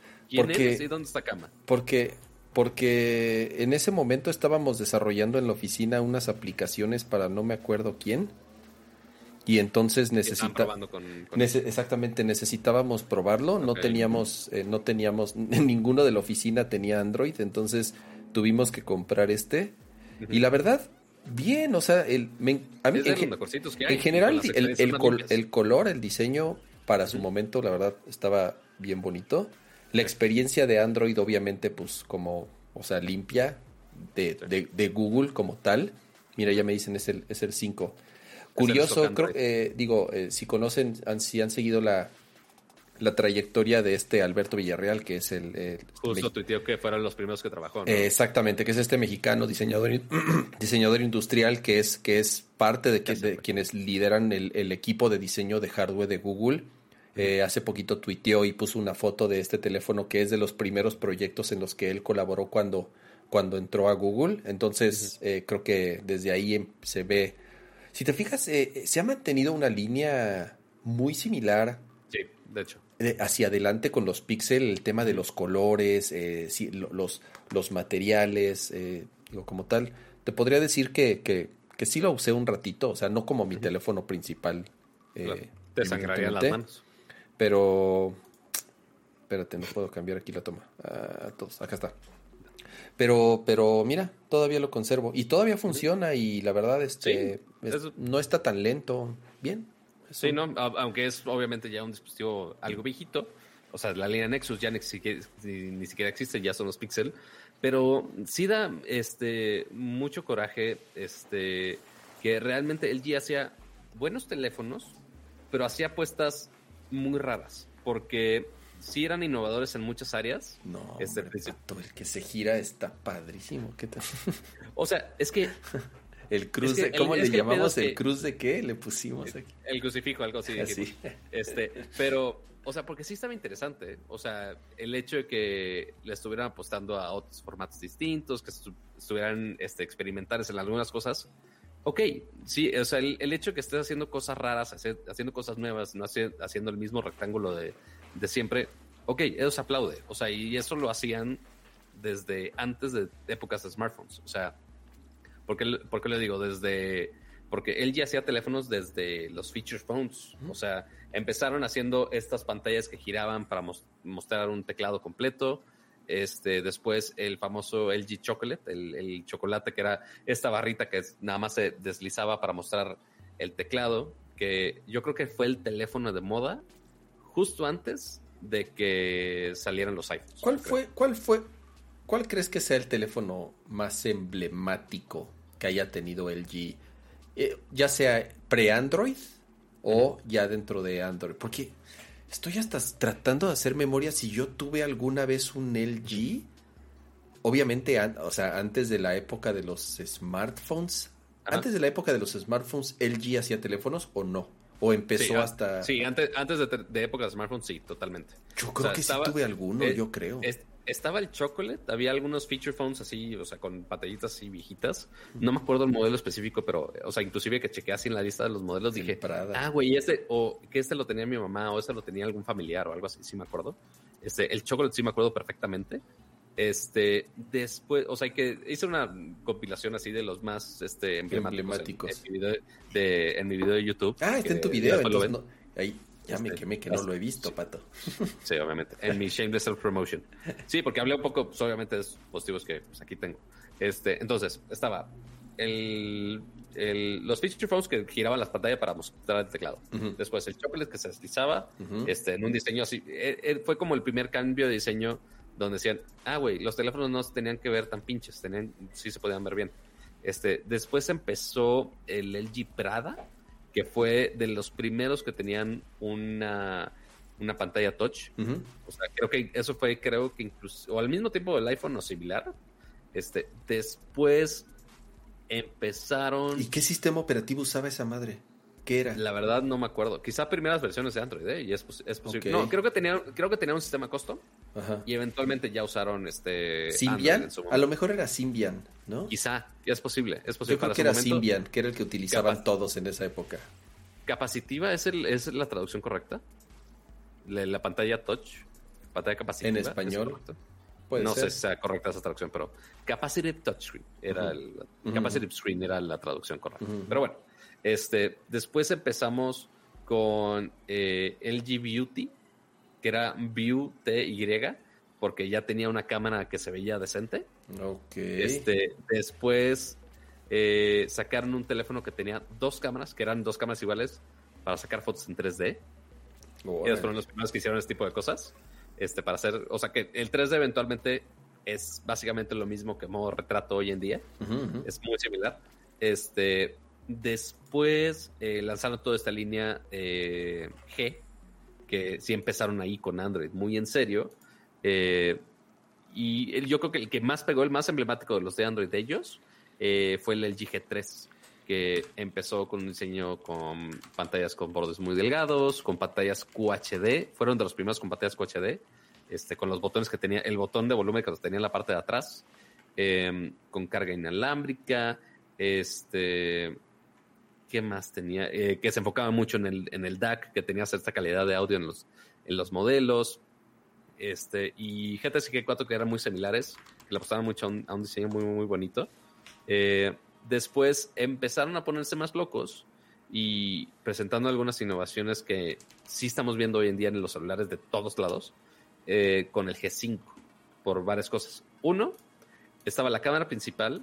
Ahí, ahí sale. Ahí está Dios mío. Simo. Mejor vamos a dejar así. Ya, ya, mejor cámara, déjalo dejemos ir, así. Déjalo ir, ya, por favor. Ah. Este, el G5, de hecho, fue el primero que empezó a poner varias cámaras de diferentes tipos. Entonces, mira, ese es el G3, de hecho. Este es el G, este es el ajá, G3. Es el G3, Este correcto. es G3, ok. que tenía los botones de volumen atrás este y el sensor de huella digital también atrás, este que estaba muy interesante. De hecho, fue, mi- fue de mis primeros teléfonos que pude hacer review. Este que es Este- B- B30. ¿Cuál era el encanto de esta El madre? B30, este, empezaron a ponerse un poquito más específicos a creadores de contenido, pero no me acuerdo si es el B. No, es que en la línea del B10 y B, V20 este, empezaron a poner dos pantallas. Entonces tenías la pantalla principal y después tienes una pantalla OLED chiquita que empezó con este tema del Always On Display. Entonces ya puedes tener la pantalla prendida. Este, ya para, para los teléfonos ahorita que ya todos traen la, la pantalla prendida todo el tiempo. Este, pero con el G5 empezaron a tener la cámara principal y la cámara gran angular. Fue el primer teléfono con cámara gran angular. Ok. Y ahora todos los malditos teléfonos de la vida Sí, traen, todos traen gran Y, angular. y obviamente más cámaras y tanta cosa. Y el G5, no sé si te acuerdas, empezó con la idea de los celulares modulares. Que tú le podías quitar la batería y la parte de abajo y le ponías un módulo de cámara o le conectabas una cámara 360 o le conectabas un visor de VR o le conectabas otros accesorios, este, simplemente cambiando módulos, porque ahí fue cuando estaba muy de moda eh, la idea la idea guajira que nunca sucedió y que me da mucho coraje que no sucedió de los teléfonos este- Lego.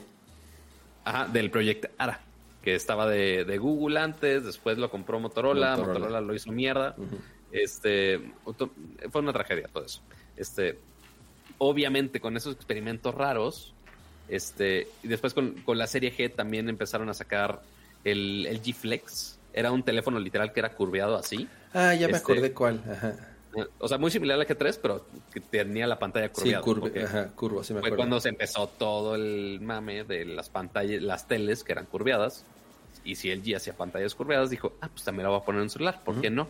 Este, y que la parte de atrás este, se podía curar de algunas este, rayaduras. O sea, sí tenía cosas muy locas, pero por ejemplo, con S, el Flex, con el G5, que no les funcionó para nada lo de los módulos, que lo terminaron retirando esos módulos en Ujú. Eh, año y cacho, pues ese tipo de apuestas les terminó costando mucho del mercado, finalmente, porque eh, normalmente otras marcas, si ves que hacen algún experimento raro, por ejemplo, eh, caso de Samsung, eh, ves el Galaxy Fold o, al- algún otro teléfono raro, este, ok, no, no les afecta tanto porque tienen a su cabellito de Troya que siempre va a seguir vendiendo, que son las series. Sí, tienen, tienen, Funciona, tienen no- chance de experimentar cobrándolos Ajá. muy caros, porque al final del día son prototipos casi casi que salen a la venta, o sea, son teléfonos experimentales muy caros para quien los quiera pagar, pero como dices, tienen, digo, y más al- eh, una marca como Samsung que saca, no sé, 10 modelos al año, entonces pues de cierta forma tiene ahí un, un, un margen para poder estar experimentando. Ahora, el tema de LG, Pato, o sea, ya tenían varios años, muy similar al caso de Sony con, con este, eh, ¿cómo se llaman los teléfonos de Sony? Eh, Los Xperia, que siguen con- existiendo. como Xperia, que siguen, pero llevan varios años reportando pérdidas. Sí, pero, sea- mi- pero no pérdidas chiquitas, pérdidas millonarias. No, bueno, sí, sí, sí, pérdidas infames. O sea, que así de, a ver, de verdad, ¿qué pedo con tu terquedad? O sea, ¿me entiendes? Digo, está chido que Así que sí. que te gusten los teléfonos, pero sí, y qué por- bueno que hay competencia y lo que sea. Pero la neta, tantos años tras años tras años, o sea, una división. Imagínate el costo que debe de tener mantener una división de celulares, como en este caso, o sea, como para lo de Sony, o en este caso para LG. Es mucha lana y las cosas ahorita no están como para andar en, en números rojos y estar y año tras año. Tú dices, ok, va, tuviste un año, tuviste un año eh, malo, va, cámara, no hay pedo, al otro te recuperas, pero es otro, y cada vez peor, y cada vez peor, cada vez peor.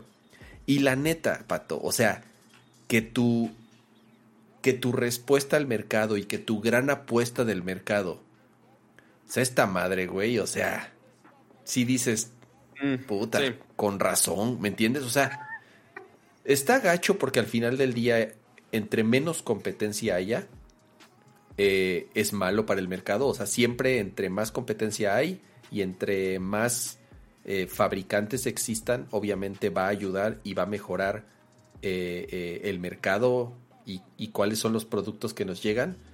Pero, güey, o sea, el pinche Cruz de Veracruz, o sea, Cruz de Veracruz. Ay, Dios mío. está muy, o sea, si es así de la neta ni cómo ayudarlos, güey. A ver, Patoneto, tú, o sea, tú como usuario de Android, güey, siempre, siempre, siempre había uno, siempre había cualquier otra marca, sea. Samsung, sea eh, incluso hasta, güey, hasta Sony te podría decir que, digo, el que sigue es Sony, ¿eh? Me queda claro que el que, el Sí, que sigue en desaparecer es Sony. Xperia no, no, no creo que dure dos años en el mercado. Pero neta, Huawei, eh, eh, Xiaomi, eh, todas esas submarcas que existen, cualquiera de esos, la neta era mejor o lo preferías a un LG. O había un LG que tú dijeras, ah, sí, este sí se, este sí se podía convertir en mi teléfono principal en los últimos años. La neta no, pato. Ni tú que eras usuario de Android. Sí, no, o sea, y te lo digo por funciones, o sea, porque podía hacer lo mismo que todos los demás Androids y tenían algún gimmick que lo hacían innovador, pero eventualmente no te daba nada extra como usuario regular. ¿Por qué lo digo? O sea, siguiendo con la línea de los teléfonos que eran los flagships, donde hacían todos los experimentos, o sea, cuando el flagship es de, güey, que se venda y que te genere ingresos, chido, no que estés haciendo experimentos y que nadie quiera por, y que estés gastando por tonterías. Este, entonces, lo digo en este caso, por ejemplo, con el siguiente, que fue el G, ah, no, no, este no es el G6, perdón. Eh, o sea, G6 le puso resistencia, después G8, este, sacaron dos versiones. Entonces, imagínate, este teléfono, aunque funciona muy bien, y fue de los teléfonos eh, relativamente más baratos con, procesador- con buen procesador, también eh, tenía esta función rara de los Air Motions, donde tú tienes que hacer este gesto extraño. Sí, ya vi que estabas haciendo pinche magia negra ahí con tu Ah, mano. magia negra ahí. O sea, que necesito hacer este gesto y que de repente ya detecta con infrarrojo tu mano. Puede desbloquear el teléfono con tus venas y que así simplemente moviendo la manita así para los lados, puedes controlar el teléfono para algunos atajos. ¿Sabes cuánta gente pudo realmente usar esa función? Nadie, güey. Absolutamente nadie. Pues O no, güey. siquiera- Hasta, hasta Google lo intentó con el radar ese que pusieron para que puedas controlar el teléfono con la mano, ya sabes. Pero son de esos gimmicks, güey. O sea, ni, ni siquiera ahorita yo les puedo hacer el demo, pero a ver si esta madre reacciona o está muy brillante. No sé. Pero, o sea, realmente cuando fue la presentación de esto, o sea, estaba interesante, pero ni siquiera por más que yo quisiera hacer el demo de esto, por más que ni siquiera la misma, los mismos técnicos del G no podían hacer el demo de esta madre porque realmente funcionaba una No de cada funcionaba, 10 no. veces, güey. O sea, realmente era una un- era una jalada, o sea, estaba interesante la idea. No, no estaba interesante. O sea, es que ni siquiera, güey. O sea, te digo algo, a lo mejor hace cinco años, ese tipo de features o de gimmicks, igual se hubiera engañado a un chingo de gente así de, ay, güey, va. Pero ya a estas alturas, Pato, o sea, ya el mercado de, de, de los smartphones creo que ya está tan maduro, si le podemos llamar así. O sea, que ya la gente ya no es tan boba como para... eh, eh, bueno, sí, pu- puede haber gente muy boba siempre, pero a lo que voy es, creo que el mercado de los smartphones ya está tan maduro al grado de que ya son, bueno, ya se, ya se consideran aburridos, si se les puede llamar así. ¿Por qué? Pues porque, o sea, mucha gente dice, ay, es que ya no, ya nadie innova. Pues porque realmente ya No el- el concepto de un smartphone como tal, simple y sencillamente se trata de perfeccionar lo que hoy en día conocemos como un smartphone. ¿Y cómo lo puedes Correcto. perfeccionar? Mejores pantallas, mejores cámaras, mejor consumo de batería, eh, mejores materiales, más resistentes. ¿Me entiendes? Hay como un Sí. chorro de cosas para Claro. perfeccionar lo que hoy en día conocemos como un smartphone moderno. Sí. Y Sí, totalmente. un usuario prefiere eso, güey. Pero, güey, si te dicen, oh, es que, güey, o sea, los gestos, las pan- o sea, la cruz de Veracruz, o sea, ya la gente ya no se los, ya no se la cree, güey. Y menos, y menos cuando tienes que pagar 40 mil pesos por el teléfono, porque ese es el Por problema, güey. O sea, tú dijeras, ah, innovaron y crearon un gimmick o algo así que está chistosito y, y- y vale la pena probarlo. Pero no nada más es quiero experimentar, güey, sino que además tengo que pagar un chingo de lana extra para, para poder probar el juguetito y que a la mera hora además ni siquiera funciona bien o que no agrega ningún valor real a- al uso diario de un teléfono, pues por eso, o sea, la neta, Pato, por eso los últimos años era fracaso tras fracaso tras fracaso tras fracaso, porque realmente pensaban que innovar por ese lado, en crear gimmicks que realmente no aportaban ningún valor, iba a hacer que, que destacaran del resto o que, o que se convirtieran como en un producto innovador. Pues, güey, ¿cuál es el resultado? Eh, Este, cierra el changarro, mano, porque, Claro. porque adiós, o sea, realmente no, no, ya no podemos ni siquiera jugar en, en, en esta cancha. Exactamente.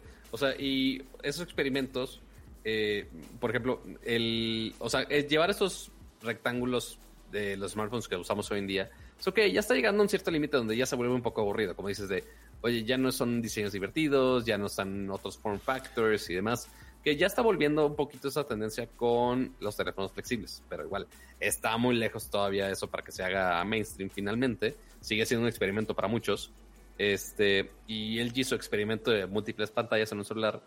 Fue la cruz de Veracruz. Que, pues, Se, au- eh, se autocrucificaron, Pato. O se sea, autocrucificaran. Pero, o sea, porque les cayó este 20 de hacerlos más normales ya como muy tarde. Porque, por ejemplo, eh, fue este, el G8S, después sacaron el G8X, que ese, la verdad, sí dije, eh, güey, está, útil, está chingón. Porque tú lo podías conectar a un accesorio y tenías una pantalla extra. O sea, y funcionaba bien, era resistente, la madre. Estaba cool. Pero igual, como ya tenían tantos años de que habían perdido el mercado, ya simplemente el público, aunque era buen producto y funcionaba bien, este simplemente no, no tuvo las ventas que necesitaba. Y ahora, después, mataron toda la serie G y volvieron eh, al mercado con esta madre. Ese, llama ese fue el último, ese fue el último que se lanzó. Ese, Este fue el último flagship este normalito. O sea, fue este y el Wing. Fueron los últimos dos flagships que, que mostraron. Este es de lo más normal que tienen. O sea, no tiene algo así que tú digas, ah, güey, que se sale de la caja muy cabrón. No. O sea, realmente es, es un buen teléfono. O sea, ¿Cuánto cuesta, Pato? no me, ay, no me acuerdo. A lo que voy es, por lo que cuesta, ok, va, quisieron regresar a lo normal o a lo común, o quisieron hacer un teléfono, digamos, llamémosle normal, como dices. Real, 18 o sea, mil pesos. No estaba tan peor. ok, por lo que cuesta Entre, y por el diseño, no estaba tan peor. por lo que cuesta, por el diseño, por los features, por la experiencia del sistema operativo, etcétera, etcétera, etcétera. ¿Tú elegirías ese LG sobre Xiaomi, eh, Motorola, eh, Samsung, eh, este, Huawei, o sea, todas las otras marcas que me dirías? O sea, ¿en qué lugar lo pondrías? O sea, realmente era un teléfono que, que tú dices, chin, qué lástima que, que ya fue el último. Re- realmente sí competían muchas cosas, ¿eh? O sea, porque sí tenía procesador de gama alta, tenía buen RAM, el precio no estaba tan descarado. Ese, o sea, si por ejemplo, si lo comparaba con algunos teléfonos Samsung, quizá este era más barato, este, quizá no, no tan barato como los chinos, obviamente, este, pero, o sea, sí estaba eh, más o menos. El teléfono está, por lo menos lo que vi, está bonito, o sea, ese acabado Sí, no, está atrás. bonito. O sea, sí tienen un- sí hicieron un buen diseño en este caso, que sí se mancha con las huellas digitales, obviamente, pero y, y sí hicieron un buen trabajo. O Está sea, bonito, sí. realmente y- sí hicieron un buen rediseño de, de su línea flagship, pero no fue suficiente. Muy tarde, ¿no? Ajá, fue exactamente, fue muy tarde y aparte en conjunto con el Wing que seguramente les costó un dineral invertir en esa madre. Pato, que ¿quién compró no esa madre? A ver, ¿salió al mercado? ¿Salió al mercado? Sí, claro que salió al mercado. ¿Tú lo viste aquí en alguna vez? No, en México obviamente no va a ser. El mercado, en el mercado es donde sí lo compren, mijo. No, no aquí. Este, Güey, Pato, en- lo dirás de broma, pero. Pero en México la gente gasta un dineral infame en celulares. O sea, tampoco es pretexto de que no llegó a México porque la gente no le mete lana a celulares. En México la gente gasta, güey, Ah, se puede, claro. se puede endeudar 18 meses y perder la mitad de su sueldo, pero si quiere traer el teléfono más novedoso, lo, lo va a hacer, güey. O sea, México es un Sí, mercado totalmente. muy grande y muy importante para lanzamientos de, de- de celulares, ¿no? Entonces, Sí, totalmente. Sí, pero, claro. pero sí, el LG, lastimosamente, en México específicamente, era muy lento con lanzamientos. Muy, muy, muy, muy lento. ok. Este, Las- y raro porque LG, la, la presencia en México de LG es, de- yo creo que de los más grandes en el mundo, ¿eh? En otros productos, en todos sus productos, no en Sí, celulares, exacto. no en Sí, celulares. Ajá, porque recordemos, únicamente cerró la división de celulares del G, justamente para enfocarse en todas las demás Eh, áreas que sí les venden. va, que les va súper chingón. Ajá. Cama es cliente, este, como mucho, otra, otra gran porcentaje de la población. No, yo es LG les he comprado lavadoras, Ah, sí. refris, teles, equipos de Todo- todo lo que sonido. el señor de lavadoras, microondas, Exactamente. eso.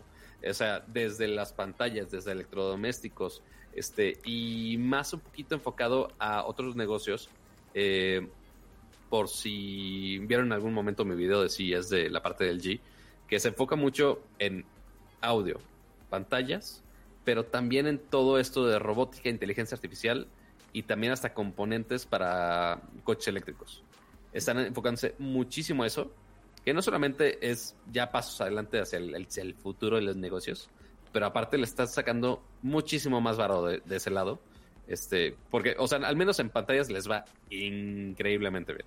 Pues es si- que si somos- pues son no, los también. únicos que fabrican, bueno, son de los mayores fabricantes de tecnología OLED. Y le venden pantallas OLED a todas las marcas, o sea, y le venden componentes a todas las marcas. Entonces, sí, no, después de tantos años de números rojos, sí fue así de, ya, güey, o sea, sí, sí, yo, o sea, sí es como llegar con el, con el hijo que, que la caga todo el tiempo así de, pa, zape, ya, güey, ya est- estás arruinando el negocio y le quitas el juguete, este, y mejor vamos a dedicarnos a lo que sabemos bien y a donde sí hacemos mucho dinero, güey. Me queda claro que aquí no, no, no estás hecho para esto. Exactamente. Pero, pues, sí, entonces justo van a dejar de, estar desperdiciando dinero, de tener esa llave abierta donde estaba saliendo dinero a lo baboso. Este, que sí, un- una lástima porque, o sea, le, le pone menos competencia a los Gamma Alt específicamente. Este, porque sí, me, eh, intentaban medio. Este, ser disruptivos ahí, pero pues ya ahorita. Pero sí entre- era una mancha en el tigre, güey. O sea, la neta sí, Sí, que tú dijeras, puta, qué gran porcentaje del mercado y qué... El este, porcentaje de mercado en México que tenía celulares LG era cerca del 4%, si no me equivoco. O sea, Imagínate. sí era un porcentaje Y, minúsculo. y estoy seguro que era de los de- era alto, güey. Bueno, digo, a lo mejor en Corea es más alto, obviamente, pero, o sea, a estas alturas, tener ese porcentaje en un mercado tan importante como México, te apuesto que en Estados Unidos, en donde, por ejemplo, iOS es de los que iOS y Samsung es, o sea, seguro en Estados Unidos todavía les iba peor, siendo uno de los mercados principales. En Europa, quién sabe cómo haya sido su presencia. Pero la neta, así que tú digas que que le arañaba un chingo y que les robaba mucho mercado a las a, a- a Apple y a Samsung principalmente, la neta, o sea, no no creo Sí. que hayan, pa- o sea, así que estén que hayan estado como muy preocupados, sobre todo los últimos años. Nah. Sí, o sea, porque ahora ese tenían el perdón, tenían el 6.7% del mercado, que ahora eh, que obviamente ese mercado no era prioritario este teléfonos de gama alta. Obviamente había mucho más teléfonos de gama media o media baja que pues estaba vendiendo el G también con su serie K. Este, y ese porcentaje eventualmente va a ir a, a las otras marcas de gama media baja. Se hace Motorola, se hace Xiaomi. Desde que Este- llegaron esas marcas, Pato, o sea, Xiaomi principalmente, Huawei, o sea, entre las chinas y las otras coreanas, Mm. o sea, LG dejó de figurar, güey. O sea, en algún momento sí fue, un, sí fue un jugador importante, eso nadie lo va a negar, pero con la llegada de esas marcas y, y, y esos experimentos raros que en los que se clavó LG, creo que solitos, solitos, este, ahora sí que se, se, solitos se pusieron de apechito para, pues ya, cerrar el changarro. Oyes, pero bueno, al menos vamos a seguir disfrutando de pantallas y demás. Voy a ver qué día antes hago con esos teléfonos, porque, bueno, anunciaron que cierran celulares este, para finales de julio, si no me equivoco, ya cierran toda la división, pero este, los teléfonos actuales que están en el mercado van a tener eh, tres actualizaciones de software. Este, o sea, no mames, Pato, no, no, no lo hacían ni cuando estaban activos, ahora menos ya, o sea, ahora quién le reclamas, güey.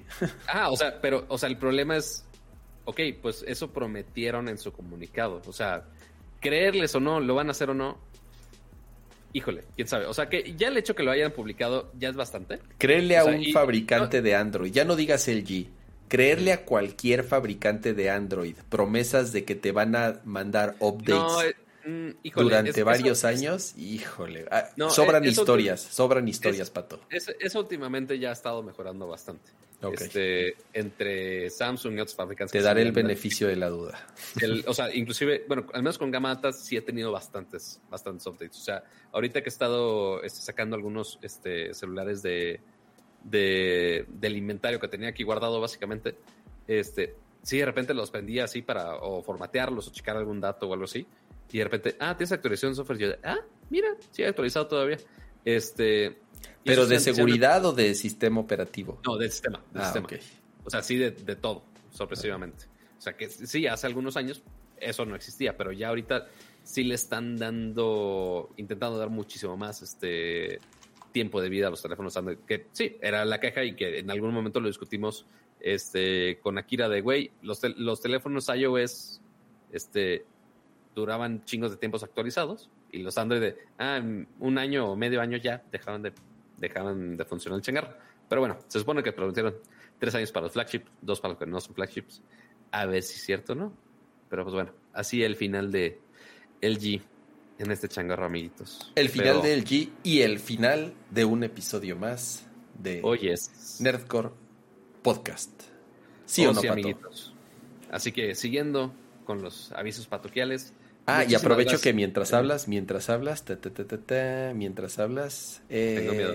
Yay, tenemos obviamente muchísimas gracias a todos los que nos acompañaron el día de hoy en este episodio de Nerdcore Podcast y por supuesto también muchas gracias especialmente a todos los miembros del canal, eh, a la persona que se unió el día de hoy, no está tu nombre en la lista, pero ya en el siguiente episodio ya va a estar. Sí puse toda la lista que eh, copy-pasteé del reporte de YouTube el día de José hoy. Luis Sánchez que- Solá, el, el Chelis, Pato, José, ¿será, será el Chelis nuestro, nuestro No miembro? tengo la Ah, menor idea. ah. No, no soy quien a verificar esos datos.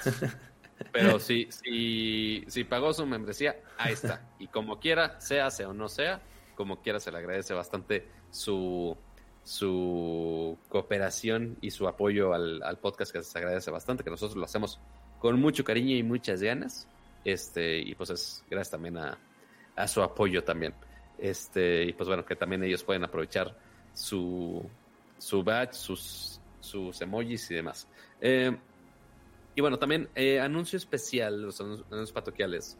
Eh, la tía Siri no la está pasando eh, tan bien en esos días. Está lamentablemente eh, delicada en, en el hospital, allá en Guadalajara. Este, que eh, lo único que les pedimos es que estén atentos. Parte, si, si no me equivoco, algunos este, conocidos de ella están utilizando su, su Twitter y su Instagram y demás para compartirles un poco de información de donaciones de sangre que se necesita para la tía Siri. Ahí por si me puedes cambiar la toma, cama. Sí, sí, Pero, sí. este, eh, entonces, ahí les recomiendo nada más que estén eh, atentos al... a- han puesto mucha información en Twitter, también he compartido algunos, algunos recursos de lo que se ha estado necesitando para los cuidados de Aiko. Este, entonces ahí por si hay alguien de Guadalajara que pueda apoyar eh, por ese lado, más que bienvenido y se, y se agradece bastante la ayuda de ese lado para que la tía Siri se mejore pronto y que esté bien. Así que este Manden buenas vibras, eso es Buenas importante, pero manden también sangre, eso es, eso es Correcto. todavía más importante. Si tienen la posibilidad de, de asistir y, y donar, eh, eh, la verdad ahorita se está solicitando muchos donadores porque pues es un tratamiento complejo Complicado. que dura varios días, entonces eh, eh, O sea, creo que hoy se necesitó menos, o sea, según lo que tuitearon hace rato, este, pero igual hay que estar muy al pendientes para que Aiko ya esté de regreso y al 100 como debe ser, para que nos pueda acompañar en otro episodio por acá. Este, y pues bueno, muchas gracias a todos por acompañarnos en este episodio. Eh, recuerden de dejar su bonito like aquí en la transmisión. Estamos 430 personas y hay nada más 173 likes, amigos. Así que like, like, antes antes, de que- irse, antes de irse, dejen su antes like. de irse, por Miren, favor. yo, yo no le había dado like, ya le di like. No, bueno, este, así que dejen su bonito like antes de irse. Eh, recuerden, todos los jueves a las 9.30 de la noche tenemos este, una cita aquí en vivo. Este, o si lo quieren escuchar después en la versión de audio, también lo pueden escuchar en Apple Podcast, en Spotify, en la plataforma que ustedes quieran. Están básicamente todas las plataformas principales. Este, y este, ahí agreguen su review y califíquenlo bien para que nos ayude un poquito este, en las redes sociales. Eh, y bueno, ya, eso es todo. Muchas gracias, Kama, por acompañarnos en otro show. No, hombre, gracias a ti, Pato, por, por eh, estar en esta edición de dos hosts de Nerdcore. Eh, todavía Dani va, va a faltar, el, como se los comentamos, el resto del mes. Un par de semanitas, ajá. un par de semanitas, entonces eh, igual en una de esas traemos al- algún invitado, estaban comentando ahí en el chat que... Así que- va a estar la siguiente semana. Exacto, que, que, que le podemos decir a, ya sea a, a Alfredo Olvera, creo que les, les gustó que estuvo de invitado la vez pasada, creo que creo que se integró bastante bien al, al show. Eh, igual ahí sí, si se les ocurre algún invitado que, que creen que podamos integrar al programa completo, eh, o por lo menos algún segmento, ya sea de videojuegos o de tecnología en particular. La verdad, mucho se da de, de pronto por las mismas noticias de, de la semana, como cuando invitamos a las a las chicas de Tadaima a, a- a nerdear de anime. Creo que estuvo interesante también. Y de eh, de, Ga- de GameStop. Exactamente. Entonces, insisto, ¿no? Depende como mucho de, de- de las noticias que se den en esta semana. Este, entonces ahí iremos pensando en, en algún invitado.